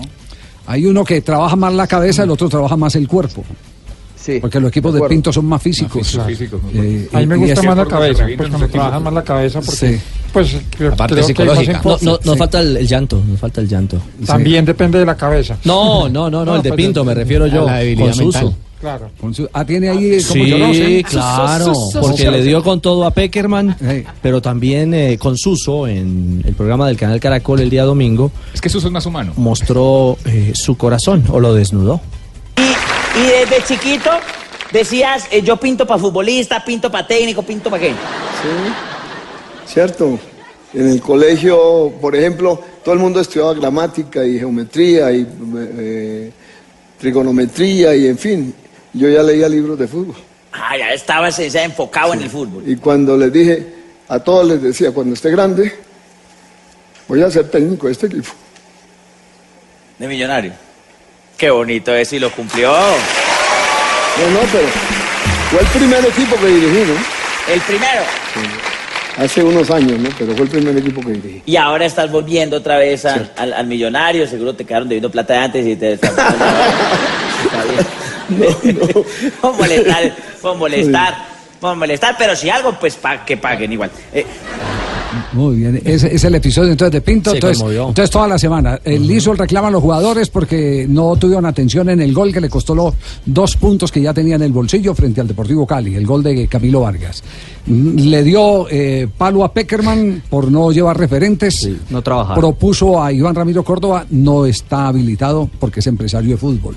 Entonces tiene que cambiar de candidato. tiene que cambiar de candidato. Y además de eso, eh, fue enfático en manifestar que a la selección le faltó trabajo, pero con todo y eso llegó al quinto lugar en la Copa del Mundo. Como si supiera él algo también, ¿no? Sí, pues ese es parte En la Copa del Mundo de Brasil. En la Copa del Mundo de Brasil. Ese es parte de, como, como del ejercicio que queda, porque sí parece tener información, eh, Jorge Luis Pinto, de algo que pudo haber pasado al interior de la selección en, en, eh, territorio brasileño. Muy bien, eh, eh, quedamos pendientes de un tema porque hay reformas de reglamento. Atención, que vamos a hablar, Rafael, de la disposición de International Board sobre el cobro de penaltis en el desarrollo de un partido. Sí, señor. Cuando quiera. Recuer- recuerde, por favor, Otro, cuando poquito- otro poquito de linaza, vea, otro poquito de linaza, tranquilo. Mézclelo con la avena. Tome Vita Cerebrina. Sí, sí, muy, chistosos, muy chistosos. Lo que sucede es que esa, esa no fue aprobada, pero como usted lo decía, Javier, desde el día domingo, entra a estudio, a una, eh, digamos, un ensayo en las categorías juveniles, yo me imagino que la sub-17 y la sub-20. En el cobro de una pena máxima durante un partido, eh, se pretende que el jugador que patee o los jugadores eh, no puedan ir al rebote. Ya la pelota golpee el travesaño, algunos los parales o el arquero. Termina la jugada. ahí se acaba y se da un saque de puerta. O hay gol o hay saque de puerta, no hay más opción en ese tipo Jugada de que queda en observación. Queda en observación. Y, y la otra es que eh, puede estar sobre la raya, eh, se le va a permitir solo un pie. Al El otro lo puede tener adelante para impulsarse. Sí, al guardameta se le puede, eh, o ya es válido a partir del, del primero de junio, que el guardameta tenga un solo pie. Actualmente son los dos. Entonces estamos como, digamos, validando que el guardameta pueda dar ese pasito. Que se adelante. Que se adelante. Ajá. Va, va, Yo- va a yo ser, también tengo un solo pie, va a ser tanda. complicadísimo y va a ser muy difícil. No, no, no, pero es que Pero- los pero- dos pies sobre la, pero- sobre la raya. Ah, Fabio, más adelante vamos con, con el tema porque tenemos corte comercial y atención los invitados. Estará Leider Preciado, Ricardo sí. Jerez Arquero.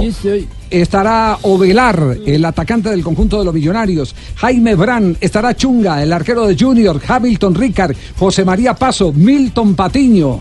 Estos no va- otro santanderiano. Ok, otro santanderiano. Yo le consigo uno ahí. Ya, espere, ya llamo Bueno, a todos mis amigos. de acá todos, de todos van a hablar si los arqueros se sienten eh, aliviados y si los delanteros se sienten traicionados. En instantes, esa ronda aquí en Blog Deportivo.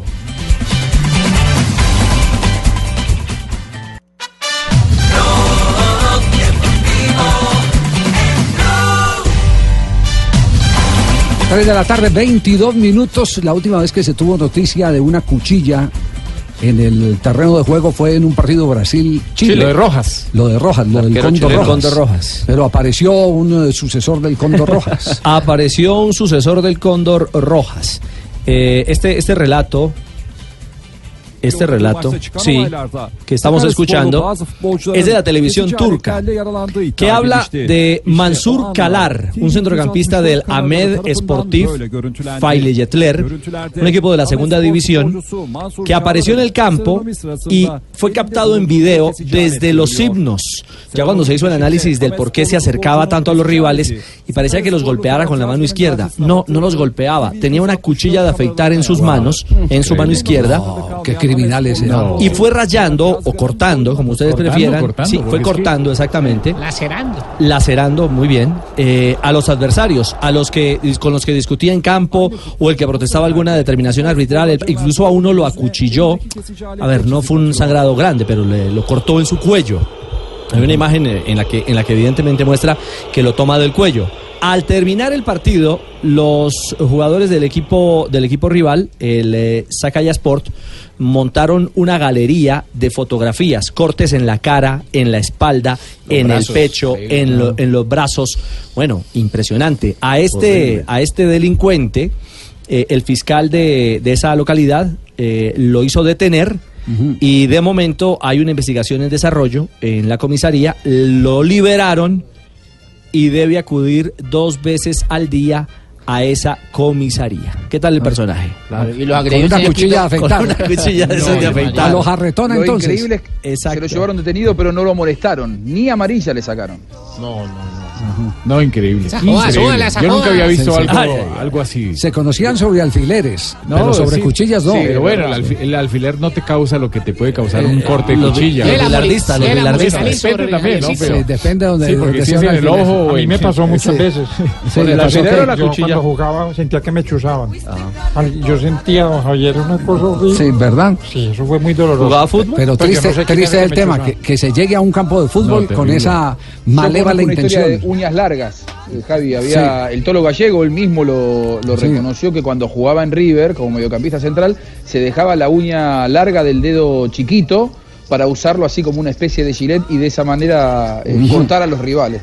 Pero bueno, no era. En las últimas horas lo entrevistó la televisión turca y negó el ataque. Negó el ataque. Dice que Y se le ve en la mano la sí, cuchilla que que él hace pegó. 11 años es futbolista profesional y que algo así es imposible. No tiene que estar es mal de la cabeza. absolutamente imposible que ocurra en la A mí cancha. me tocó retirarme Ah. del fútbol, don Javier, precisamente. Le habla Juan Lozano. ¿Cómo Sí, está? ¿a cómo le va? Por la gran nariz que yo tenía, entonces Sí. yo hería los ojos.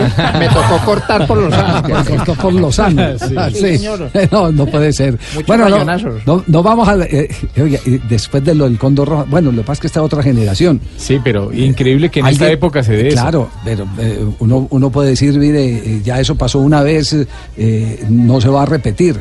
Por eso es que hay veces no uno no debe olvidar las historias y repetirlas, ¿no? Sí. Y repetirlas. Y saber, y saber, porque Sí. es que ahí aprende uno Pa- muchísimo. claro, para, para, que la, para que no se repitan las cosas malas, uno dice, sí, eso pasó en tal época, para que no se vuelvan a repetir, porque, porque eh, a veces esa desmemoria lo que hace es que aparezcan eh, actores que desconocen eh, el, el hecho histórico y lo protagonizan. En cambio, cuando ya se sabe qué pasó, cómo fue la reacción y demás, por eso los defensores de la historia, de lo malo que pasa, tienen razones en eso, porque la historia hay que mantenerlas vivas para que no se vuelvan a repetir. Lo del Cóndor Rojas fue en una eliminatoria campeonato del mundo. Partido Chile- Italia Italia 90. 90. Italia Para 90, Italia. claro. Que, que la tuvo en el guante y, y se rajó él mismo. Se tiró al campo. Se rajó él mismo para simular una agresión con una bengala.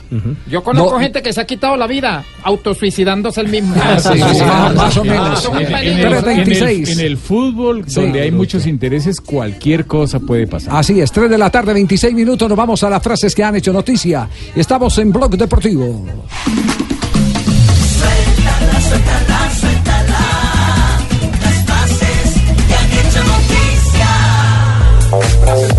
Frases. Suelto la primera. Jonathan Barnett, representante de Gareth Bale, es de los mejores. La afición debería estar besándole los pies. Y esto digo, Luca Modric al presente del Real Madrid. Al Real Madrid siempre lo damos por muerto y siempre vuelve. Felicidades Roger por haber alcanzado la cifra de 100 en una carrera increíble en la que seguro llegarán más triunfos. Esto lo dijo Rod Laver, el extenista australiano, felicitando a Federer que ganó este fin de semana el ATP de Dubai, el número 100 en su carrera. La siguiente frase la tengo que dar yo. A ver, Sí, apa. porque creo que me siento aludido. Sí. Sabemos que la Copa implica una emoción distinta. En cada partido Vamos a demostrar que queremos ganarla. ¿Le dijo Sherman Campuzano? Jorman, Jorman. Sherman, Sí. jugador de Boca. Usted está diciendo bien, Ruperto. Shorman, Shorman. Sherman está bien, bueno, Bien gracias. argentino como vos. Gracias. Bueno, Ruperto, eh, escuche esta. La filosofía Neymar. A ver. Atentos. Si quiero ir a bailar, voy. ¿Y? Si tengo partido, obviamente no voy a salir. Y lo que dice Velasco Carvalho, que es el presidente del Comité Técnico de Árbitros de la Federación Española, ¿se acuerdan de Velasco Carvalho? Ave Sí, María, en el Fortaleza 2014. Ahora es el que manda de en los árbitros en España. Dice, hemos tenido tres clásicos de un nivel arbitral excelente. Bueno, y esto lo dijo José Muriño. No tendría problema en volver al Real Madrid. Siempre he soñado con ganar la París-Niza y el Criterium Dauphiné, lo dijo Miguel Ángel López. La París-Niza comienza el domingo con 10 colombianos. Y esto dijo Nicolás Tagliafico, lateral izquierdo de la selección argentina y del Ajax. Tenemos al mejor y no lo sabemos aprovechar, refiriéndose a Lionel Messi. Ayer te va a ir aquí el doctor Mocu. Sí. Bien, buenas tardes. Doctor Mocus, ¿cómo le va? Senador, ¿cómo le va? ¿Quiere un poquito de linaza? A Dijo. veces me hace falta. O de avena. Esta frase es muy bonita para, para todos ustedes. Decía, solía pensar que soy indeciso, pero ahora no estoy seguro. Ay, que si la linaza sirve sin avena. Toca linaza, avena y leche. 323. Frases que han hecho noticia. Suéltala, suéltala, suéltala.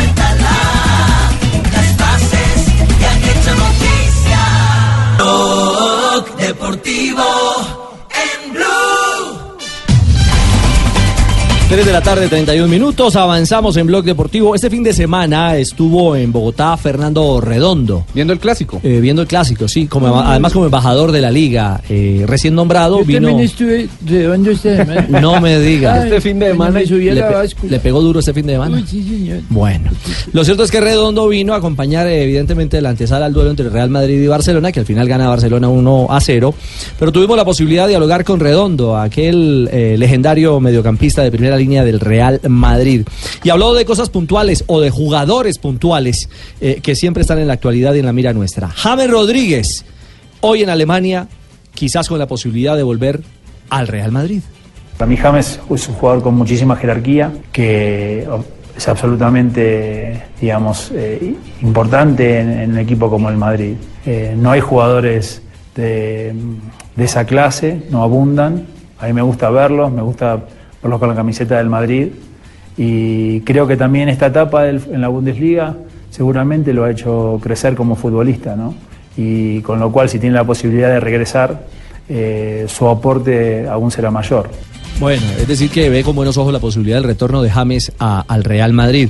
Eh, y se refirió a un hombre que está en, en el radar también, aparentemente del Madrid para el futuro, Juanfer Quintero. Un detalle no menor, Redondo es primo hermano de Santiago Solari, hoy técnico del, conjunto merengue.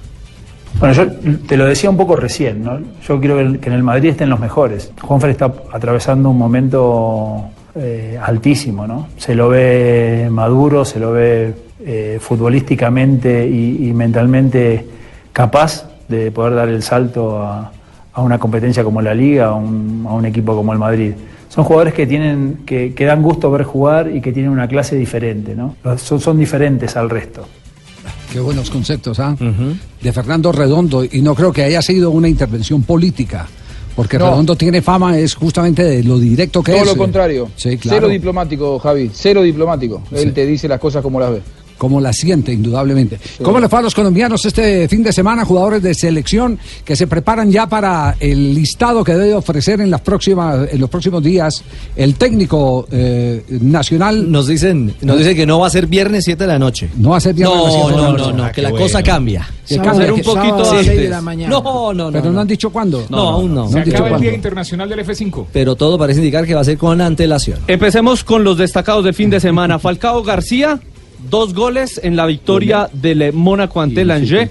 El eh, doblete número 14 para el colombiano. Calificado con 7.6 el delantero Samario. James Rodríguez, 80 minutos, ganó el Bayern Múnich 5 por 1 al Borussia Mönchengladbach. Tuvo asistencias, calificado con 7.9. Carlos Vaca jugó hasta el minuto 60 en la derrota del Villarreal 2 por 1 ante el Alavés. 6 puntos para Carlitos Vaca. Al que no le fue muy bien Davinson Sánchez, su equipo Tottenham 1 por 1 ante el Arsenal 90 minutos. 5 puntos para el zaguero central. Y lo criticó Ferdinand, ¿no? Le dio Ferdinand. duro, sí. Básicamente lo que le dijo es que cuando tiene que salir, tiene que salir con todo, que no puede dudar en una posición como defensa. Aunque el penal que le sancionaron no fue penal. Minuto 91. Muriel estuvo presente también en la derrota de la Fiorentina ante el Atalanta, donde también estuvo Dubán Zapata. El toro Duan Zapata calificado con 6.8, Muriel con 7.1 porque marcó gol. David Ospina tuvo que ingresar porque expulsaron a Merek. El colombiano le hicieron uno de los goles. 6.2 calificado No, el no, le hicieron los dos. Los dos, sí, Los porque dos, dos, sí, Los señor, dos, porque en el los penal, sí, señor. sí. No era repetición. No era, sí, sí. fue segundo. No, no, sí, el, el tiro, en, uno en tiro libre. Sí, Fue un tiro libre. entró. Claro, cuando entró. Cuando eh, entró el tiro libre. Sí, señor. Y eh, Espinosa estuvo en la victoria del Girona 2 por 0 y hoy es destacado en el once ideal del diario Marca, fecha número 26 en España. Calificado con 7 puntos el zaguero central. Bueno, jugadores seleccionables. eh, eh, porque otros marcaron goles. Por ejemplo, Dorlan Pavón marcó Do- goles en doblete. México. Dairo doblete. también hizo. Sí, Dairo también hizo. Tecillo. Tecillo más marcó en México. Exactamente. Con bocadillo.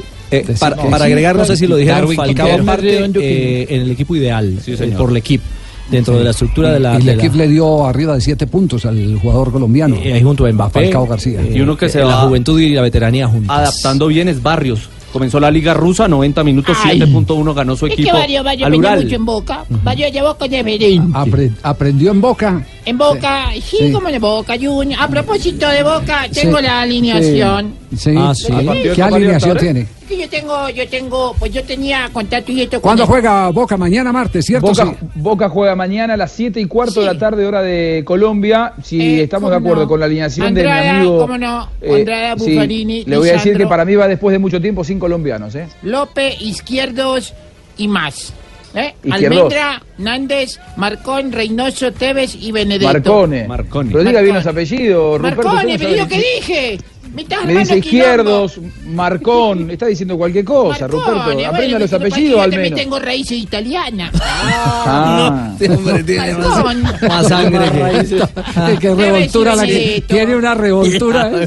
Raíces Yo italiana, sangre africana. italiana, eh, un tío mío. Sí. Villa y Campuzano los dos al banco, Javi. Después de mucho tiempo Boca va a jugar sin un partido oficial, sin colombianos titulares.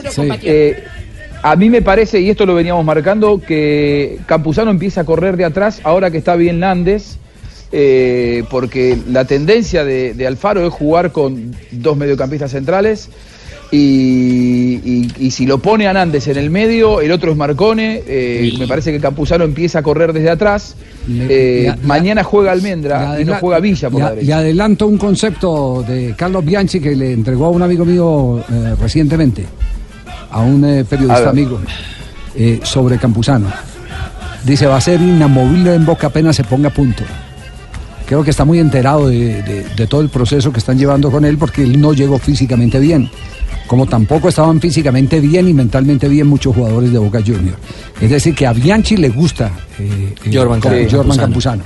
Contrario a, a muchos críticos en Argentina que, que le dan palo por, porque están acostumbrados a ver de ese volante de primera línea que, que sea más- pega, más, raspa. raspador, exactamente. Oiga, a propósito, tema de árbitros en Paraguay es que han empapelado media ciudad en Asunción, sí. Increíble, sí. Lo que está sucediendo, recordemos que en Paraguay el que manda en los árbitros es Horacio Elizondo. Es el, el que manda, el director de los árbitros en Paraguay, y le han sacado pancarta a él donde le dicen ladrón eh, con los colores de Cerro Porteño, ¿no? Son los Sí. colores de la pancarta, o sea que es muy sea, fácil. que ha favorecido a es- Cerro. Es, muy fácil de deducir quién es el o cuáles son los hinchas que realmente están insultando a los árbitros. Y al frente de las casas de algunos árbitros con aerosol les han pintado exactamente lo mismo, las mismas frases. Sí, los, los están sindicando de ser eh, eh, favoriz- favorecedores de, de Cerro Porteño. Sí, señor. O sea, que debe ser Olimpia, Libertad, de- de- No, sí, sí. hay todo ese tantas, combo. tantas cosas, pero está pesado el ambiente paraguayo. Sí, Sí, sí, sí. sí.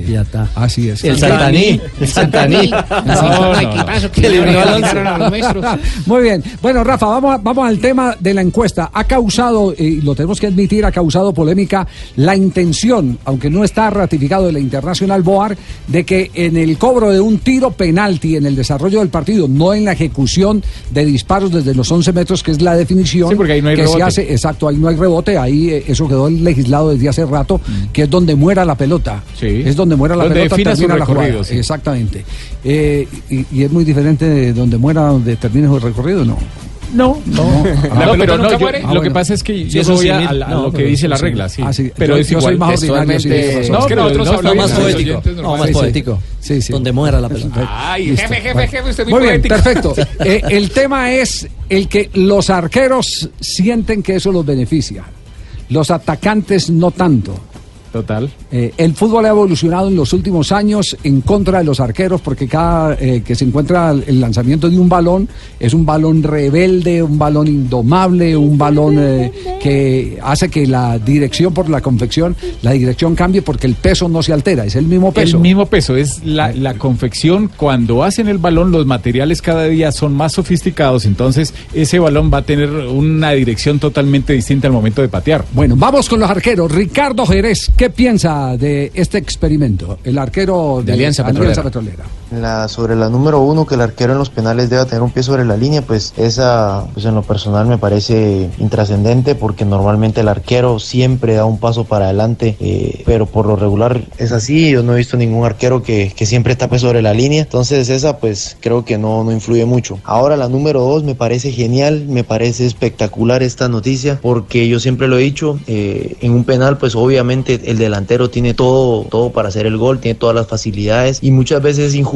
que el arquero la tapa y el delantero está más adelante que todos. Entonces vuelve a tener una segunda oportunidad y dejando sin, sin oportunidad al arquero porque muchas veces uno está en el suelo, queda la pelota ahí rebotando y pues el, el delantero solo va y la empuja. Entonces eh, yo a mí me parece muy muy buena idea. Eh, creo que es de las pocas veces que, que se va a hacer algo en favor del arquero, porque como siempre he dicho, el arquero es el, el antifútbol del fútbol, porque toda la gente lo que más quiere ver son goles, ¿no? Entonces creo que es de las primeras veces que se le va, se, se va a dar una pequeña ventaja para el arquero y me parece genial porque pues eh, uno también cuenta, uno también trabaja y, y uno también pues quiere, quiere hacer cosas No, importantes. y, y- y sabe que Jerez tiene toda la razón, pero lamentablemente va en contra de lo que se quiere a nivel mundial, que es que haya más goles, que La haya emoción. espectáculo, que la emoción Sí. es el gol y por eso es que sacrifican muchos, muchas veces al arquero. Cuando vino la propuesta, y usted lo sabe Javi, de que agrandaran los arcos, ¿de quién fue esa propuesta? De Pelé. De Pelé. De De, Pelé. que agrandaran los arcos, lo que hicieron fue achicar el balón. Entonces, proporcionalmente también perjudicaron a los, a los arqueros. Achicaron la pelota y es más difícil para atajar. Entonces, más Claro. complicado en ese tema. Y es más rápido. Así mismo dijo la gallina. Así mismo la ¿Cómo dijo gallina. la gallina calle? No, no, no, la gallina. dijo, ¿Qué O la dijo? grande de culo, achican de huevo. así, así dijo la gallina. A ver, Fabio. Javier, Sí. José Luis Chunga, el arquero del Junior, eh, bueno, inicialmente habla lo de lo de tener un solo pie en la línea. El tema de que el arquero debe tener un pie sobre la línea es dependiendo cómo uno ve y interprete el tema, porque si tienes el pie izquierdo en la línea y el pie derecho ya adelantado, el delantero está, te está mirando y está viendo de que tú tienes tu pierna derecha inclinada hacia el lado izquierdo de para, para patear y obviamente te va a patear al lado izquierdo tuyo donde tienes la pierna en la raya. Entonces creo que es una desventaja mirándolo de esa forma para, para el arquero. Yo lo, lo veo así, es mi forma personal de decir que no, no es algo como muy bueno.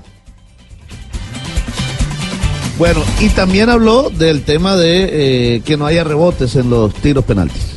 Y en lo segundo, en la segunda pregunta, pues bueno, creo que se beneficia un poco al arquero porque anteriormente el que llevaba, digamos, una gran ventaja cuando había un penal era el pateador por la instancia de que quizás el arquero la atajaba y quedaba el rebote, tenía una segunda oportunidad para meterlo, quedaba en el palo.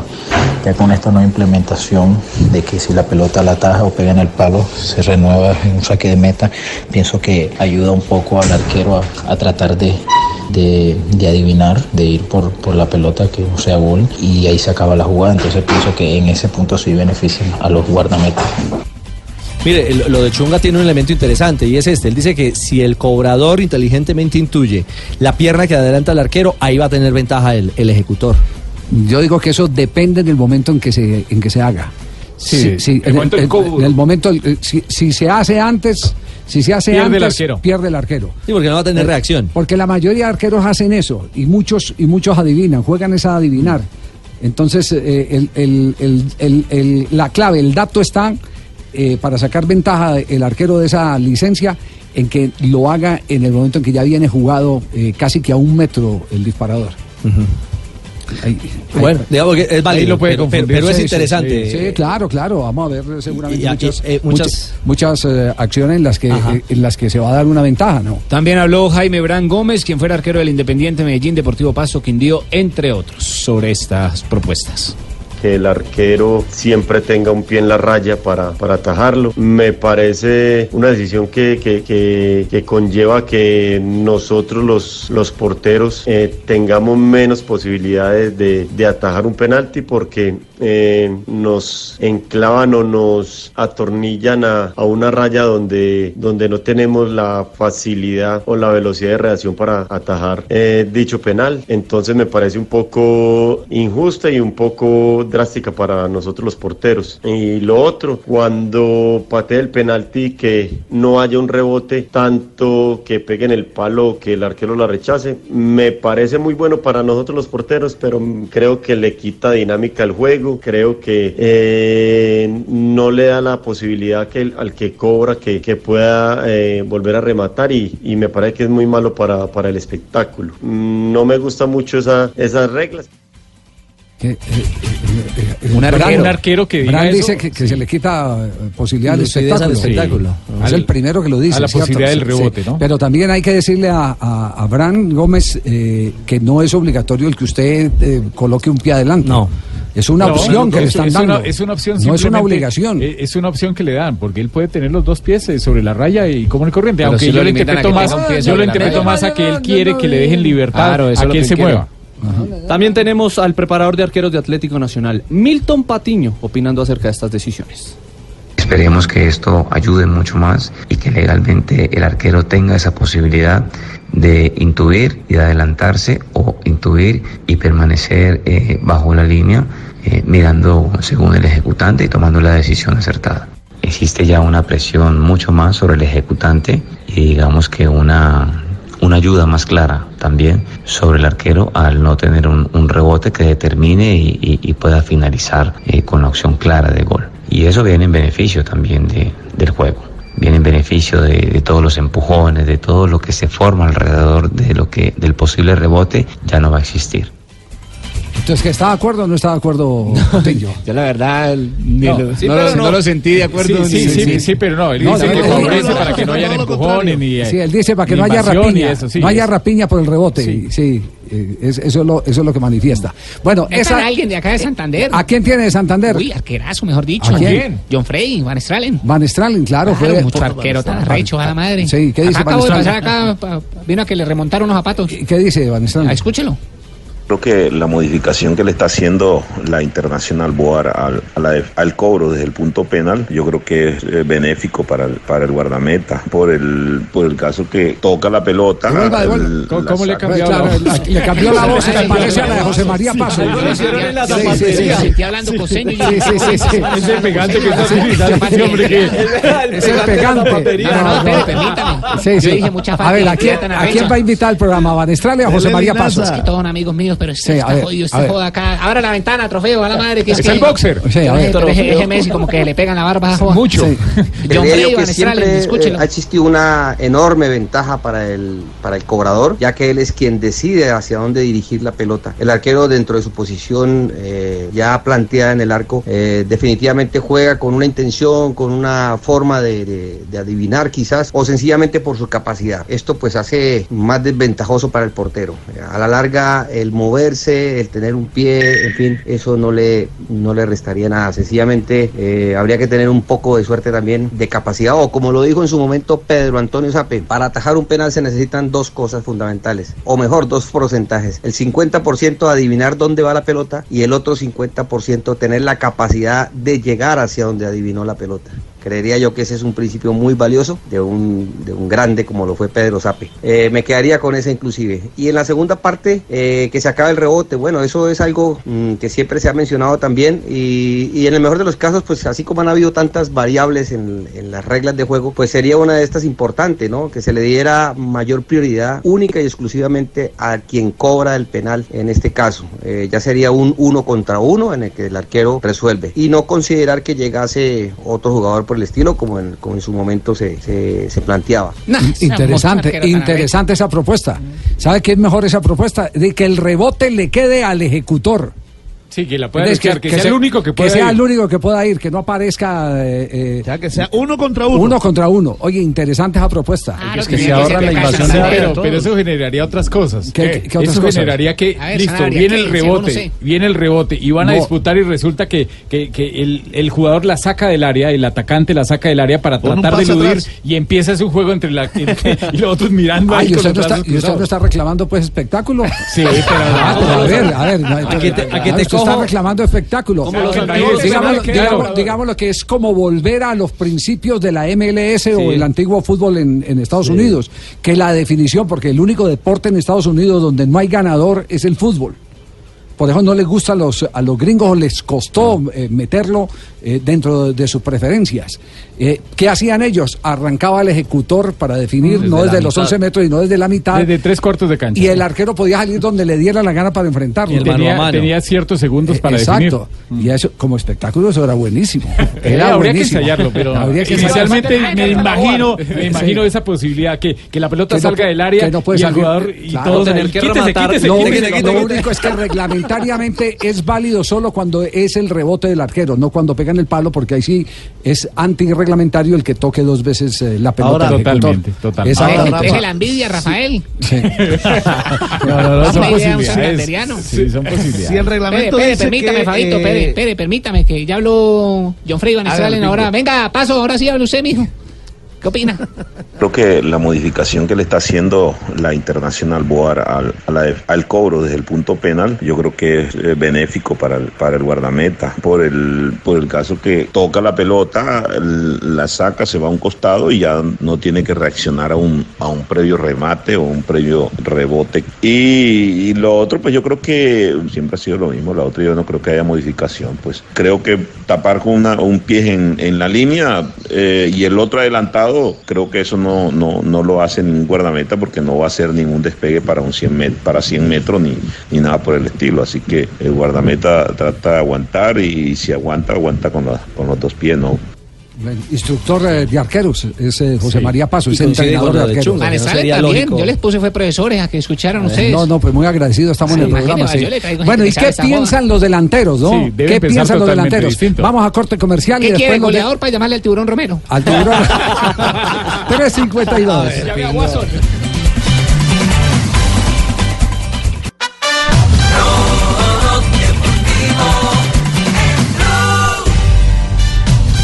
354. Ahora los delanteros, eh, el que les quiten la posibilidad de ir al rebote y qué les eh, representa. Eh, por ejemplo, Leider Preciado. Yo pienso que válida, porque si es un penal, nomás tendría que ser como cuando se va a la final, ¿no? Que apenas ataje el, el portero, pega en el palo, ya es favorable pa- para el equipo contrario. Entonces, pues yo pienso que es válida porque es un mano a mano entre portero y, y pateador. A mí me parece buena. Mire un delantero que está de acuerdo. ¿ah? Bueno, lo que pasa es que el hijo mío ahora es arquero. Ah, por eso le saca la bandera blanca. Sí, La papita del sí. futuro. Ha- Hamilton Ricard, lo que dice Hamilton Ricard. Me parece que es algo que le, le quita emoción al fútbol. ¿Por qué? Porque si el arquero no se queda con el balón y lo rebota, pues está el derecho de los demás de ir por el rebote. Yo creo que el fútbol pierde emoción. O sea, como que si el arquero la paró, ya, saque de meta. Eso es en los penales por definición, porque ya se terminó el partido. Entonces el arquero la tapó y la tapó. Pero yo creo que sacarle emoción al fútbol, todo eso hace parte de un espectáculo, porque el arquero no la tapó el rebote, la metió, se quedó en la defensa. O sea, todo hace parte de una polémica, hace falta... Eso para mí enriquece. Yo creo que lo que están haciendo es quitarle más emoción y más oportunidades de gol. ¿Qué quieren ellos? Que los partidos tengan goles, porque la gente va a los estadios a ver goles. De quitar una oportunidad de que haya goles me parece que es contraproducente. A mí particularmente no me parece. Contundente, ahí tiene a Hamilton Ricker entonces. J tiene invitados, sí. Claro, Carlitos Castro, goleador del Medellín y también eh, con paso por Millonarios y por Nacional, tampoco le gusta la medida. A lo de la nueva regla del, del penal, pues yo acá pensando como delantero, la verdad pues a mí no me gusta. Y porque me parece que el balón después de que rebota sigue en juego. Y segundo, pues el rebote siempre va a ser una opción espectacular para volver a marcar. Entonces, en lo personal, pues a mí no me gusta. A mí no me gusta. Entonces, entonces al único que le gusta de los delanteros goleadores es a Leider Preciado. Porque Esa- el es arquero. No, no, no. no, no, no, no. Ya es mamá de Sí, gallo. sí, sí. Bueno, Fabio, eh, ¿usted quería eh, dar su opinión sobre el tema? No. No, no, ah, simplemente un interrogante. Entonces, si no, no, entonces no raíz de- entre, Fabio. No, no, no, pues no entre. Es que, no- es que no es la opinión, es que Ah, no ya. es una opinión, sino un interrogante. Mire, como la pelota, el reglamento dice que también la pelota, eh, cuando, cuando hay definición de penales, es hasta donde muera el balón. Eh, si se implementa algo parecido, eh, ¿qué pasaría si, por ejemplo, el arquero tapa y la bola se va a, a la raya final? ¿No es un tiro de esquina? ¿No sería un tiro Sí, de esquina claro, en vez de, de- de reanudar eh, de- con saque de meta? Sí, tiene que ser tiro de esquina. Sí, tendría Rafa. que ser tiro de esquina, claro. Claro, tiene que ser tiro de Sí, esquina. claro. En esa sí, claro. Sí, lo que pasa es que ahí la pelota no eh, va hacia el campo contrario, Sí. digamos que va hacia el tiro de esquina y se tiene que dar el tiro de esquina. Claro, tiene que dar el tiro de esquina, claro. pero buena la acotación, sabe que, Sí. que- Señores, International empiezan, empiezan a saltar Poveda. entonces esa eh, gran cantidad de, Es de muy- inquietudes. lo- lo que- lo que pasa me es que gusta, todo- me gusta la de la de quién fue Van Stralen fue la del Claro, que sea, uno contra uno, es decir, que sea delantero contra arquero, arquero contra emotivo. Sí. Y hay que y hay que esperar que llegue todas las correcciones y aclaraciones por parte de Primero de FIFA, junio, ¿no? porque con el tema de las barreras, con el tema de las manos, hay que esperar a ver qué aclaraciones llegan con- por parte del BOAR. Muy bien. Entonces, eh, eh, vamos a una rápida ronda de noticias y después tendremos la respuesta a la, reglament- a la pregunta de reglamento que ha ofrecido hoy Rafael Sanabria. Pero nos vamos, ronda de noticias, 3.58 en Blog Deportivo. Ronda de noticias, noticias, la ronda en blue, la ronda en blue, en blue. Juan Guillermo Cuadrado estaría a finales de marzo o comienzos de abril volviendo a jugar con la Juventus luego de su operación de rodilla en el mes de enero. Y atención lo que dijo Solari cuando le preguntaron sobre Mourinho. Dijo, este equipo ha tenido más candidatos que Julia Roberts. A las 6 de la tarde jugará el Deportes Quindío contra Universitario de Popayán en búsqueda de la cima del torneo Águila. A las 3 de la madrugada llegó el Atlético Paranaense a Ibagué. Viaje largo. Llegó a Bogotá, luego se desplazó por tierra a la capital musical de Colombia y mañana enfrentará al Tolima en Copa Libertadores. En partido de Copa Libertadores que tendrá la conducción arbitral del señor Piero Massa, árbitro de Chile que estuvo en la pasada Copa del Sub-20. Y, y precisamente hoy van a probar la iluminación, la nueva iluminación del Murillo Toro, a ver si es aprobada. Señores, pido un aplauso. Para su majestad Roger Federer, 37 años, llegó a 100 títulos. El primero lo consiguió en Milán en 2001. Está a nueve títulos de Jimmy Connors. Y acaba de finalizar el partido en el béisbol de las grandes ligas en los partidos de preparación donde debutó Julio Terán con los Bravos de Atlanta en esta temporada. Perdió su equipo cuatro carreras por tres ante los Astros de Houston. Terán perdió el partido, lanzó tres innings, le conectaron tres imparables, dos carreras, ponchó a cuatro bateadores, le conectaron un cuadrangular además. Una investigación que descubrió una red de dopaje en el Mundial de Esquí Nórdico ya involucra a dos ciclistas, Stefan de Nilf, corredor austriaco que abandonó el año pasado, y ahora eh, el eh, Priedler, Jos Priedler, que militaba para el FDJ, han confesado que tuvieron transfusiones de sangre, aceptaron la acusación y están involucrados en esta red. Qué noticia tan fría.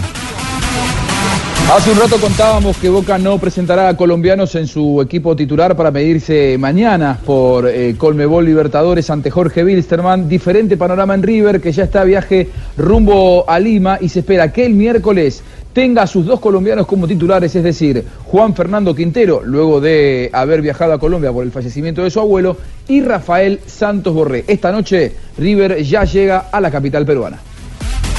En la final de Golosa que se llevó a cabo este fin de semana en Santa Rita, localidad de Ciudad Bolívar, Sí. Patagurre se llevó el oro. Uy, no. de- Los propietarios del lindo animalito ofrecen recompensa por quien dé información del paradero de esta linda ave. Informó Se lle- Lucho para se llevó el loro. Se llevó el loro, sí señor. Cualquier persona que dé información sobre el animal será bienvenido Sí, y se ofrece recompensa. Se llevó- Porque el deporte de barrio también hace sudar, Claro. informó Lucho para. Ronda de noticias, ronda, ronda de noticias, la ronda en blue, la ronda en 4 de la tarde, un minuto. Todavía Julio no ha confirmado. Eh, no, ha hecho el check no, ha hecho el check todavía. Tiene reunión con los directivos a esta hora del Colón de Santa Fe y, está pendiente la mañana del encuentro con los jugadores. Apenas, tengamos información, te estaré contando por el mm. interno. Bueno, muy bien, perfecto. Llega la negra, María Isabel. Ah, pero momentico, perdón, negrita. Se me, no, se me, olvidaba que tenemos respuesta, tenemos respuesta de la pregunta del reglamento. Sí, ante la pregunta le envían un pase a un atacante en posición de fuera de juego, pero un defensor dentro del área agarra el balón con las manos. ¿Qué se hace? La respuesta es penal y tarjeta amarilla. La simple posición de fuera de juego, así la pelota vaya con dirección al atacante, no da para que el árbitro sancione el fuera de juego. Se debe sancionar la más grave y en este caso es la falta, la mano y, el, y la pena máxima con tarjeta amarilla. El- la simple posición ya no sirve. Voté mal. Atención, así votó la gente, 1100 votos eh, fuera de juego, un 43%, balón a tierra, un 7%, penal y amarilla, un 28% y penal y roja, un 22%. Gracias a todos los que participaron en Blog Deportivo. ¿Acertaron entonces? Sí. No. No, votaron más. No, votaron más por eh, Fuera de la- juego. fuera de juego. ¿Por fuera de juego? ¿Cuánto por fuera de juego? Eh, 43%. 43%. Y penal y amarilla, que, Que es la correcta. que es la correcta, 28%. Bueno, muy bien, gracias. Ahora sí viene. No, qué la pena, negra. Javier, yo interrumpí, pues así no, abru- no, no, no. abruptamente, pero Tranquilo. va. No, Tranquilo, no tranquilo, tranquilo. no se- ¿Cómo me dijo? No se preocupe. Tranquilo. Es que hoy es un día muy especial, don Javier. Sí. Sí. ¿Va a llorar? Yo la verdad me siento muy contento de estar haciendo esto. Por favor, póngame la música. Sí. ¡Feliz cumpleaños, amiguitos! Hoy que mi Dios te bendiga, Hoy está cumpliendo años Jonathan Sachin, don Javier. No. Vea, pues. Vea. Tibaquirá le está pidiendo beso, Lucho, hágale. Se le dio un beso a Tibaquirá, Lucho. pidiendo No, no, no. Hoy, hoy solo hay un pedido. Sí. Especial. En fin, Bueno, yo de adorarte el delito confieso. Si quieres castigarme, este mismo castigo será premio. No, no, Feliz cumpleaños, Jonathan. Muchas gracias, muchas gracias. Ahí le tengo el detallito, no me falta irme para gracias, Se ha acá. invitado a almorzar mañana. Estupendo, muchísimas gracias a Ay, todos. A la gente que me está escribiendo también, muchas gracias. bello, Jonathan Sachin, tan lindo. Gracias, negrita. Él es todo bello, con razón trajo camisa nueva y todo. Bueno, vamos con las eh, Efemerías del efemérides. 4 de marzo. En 1928, Independiente inaugura el primer estadio argentino de cemento. Uy, ¿cómo era de duro? ¿Te ponían guayodón? No, no, No, la estructura. La estructura, no la cancha. Es que, es, que, es que antes eran antes eran de ¿Madera? de madera. Ah, ya. Entonces, se inaugura el primer estadio argentino de cemento jugando amistosamente contra Peñarol. En 1960 la FIFA confeccionó calendario para las eliminatorias del Mundial de 62. Así se dividió la competencia entre Sur, Centro y Norteamérica. Y en ese momento no se jugarían partidos eliminator- de eliminatoria entre Europa y América. En 1968 en New York, el púgil estadounidense Joe Fraser se convierte tras vencer por nocaut a Buster Matis en campeón mundial de todos los pesos en la versión de la WBC. En 1998, el América de México hace su debut en la Copa Libertadores, con la que se convierte en el tercer equipo que hace con el mismo nombre. Antes fue en el América de Quito, el América de Cali y existe otro equipo llamado América de Río de Janeiro que nunca jugó. En 1999 en Argentina, el Club de Fútbol Racing Club es, es condenado a la quiebra. Posteriormente, con apoyo de grupos inversores, reajustaría sus finanzas. ¿Quién nació en un día como hoy? Grande futbolista, ¿no? Ariel Ortega, el, El burrito. Sí, en 1988 también eh, nació en Ontario, California, Landon Timothy Donovan. El futbolista estadounidense jugaba como volante ofensivo. Ofensivo porque le decía. No, No, no, no, no, no. De En ataque. 1992 nace en Carapachay, Argentina, Eric Manuel Lamela. Me encanta. Sí, yo sé que sí. Eric Lamela. Eh, volante creativo, desempeñándose también como extremo derecho y actualmente se desempeña en el Tottenham Hotspur. Muy bien. Grande Y futbolista el nacieron chiste hoy. de hoy es corto. ¿Sabe cómo le están diciendo a Vinicio Junior? ¿A Vinicius Junior? ¿No sabe cómo le están ¿Al diciendo? Real Madrid? ¿Cómo? Sí. ¿Cómo? Triatlón.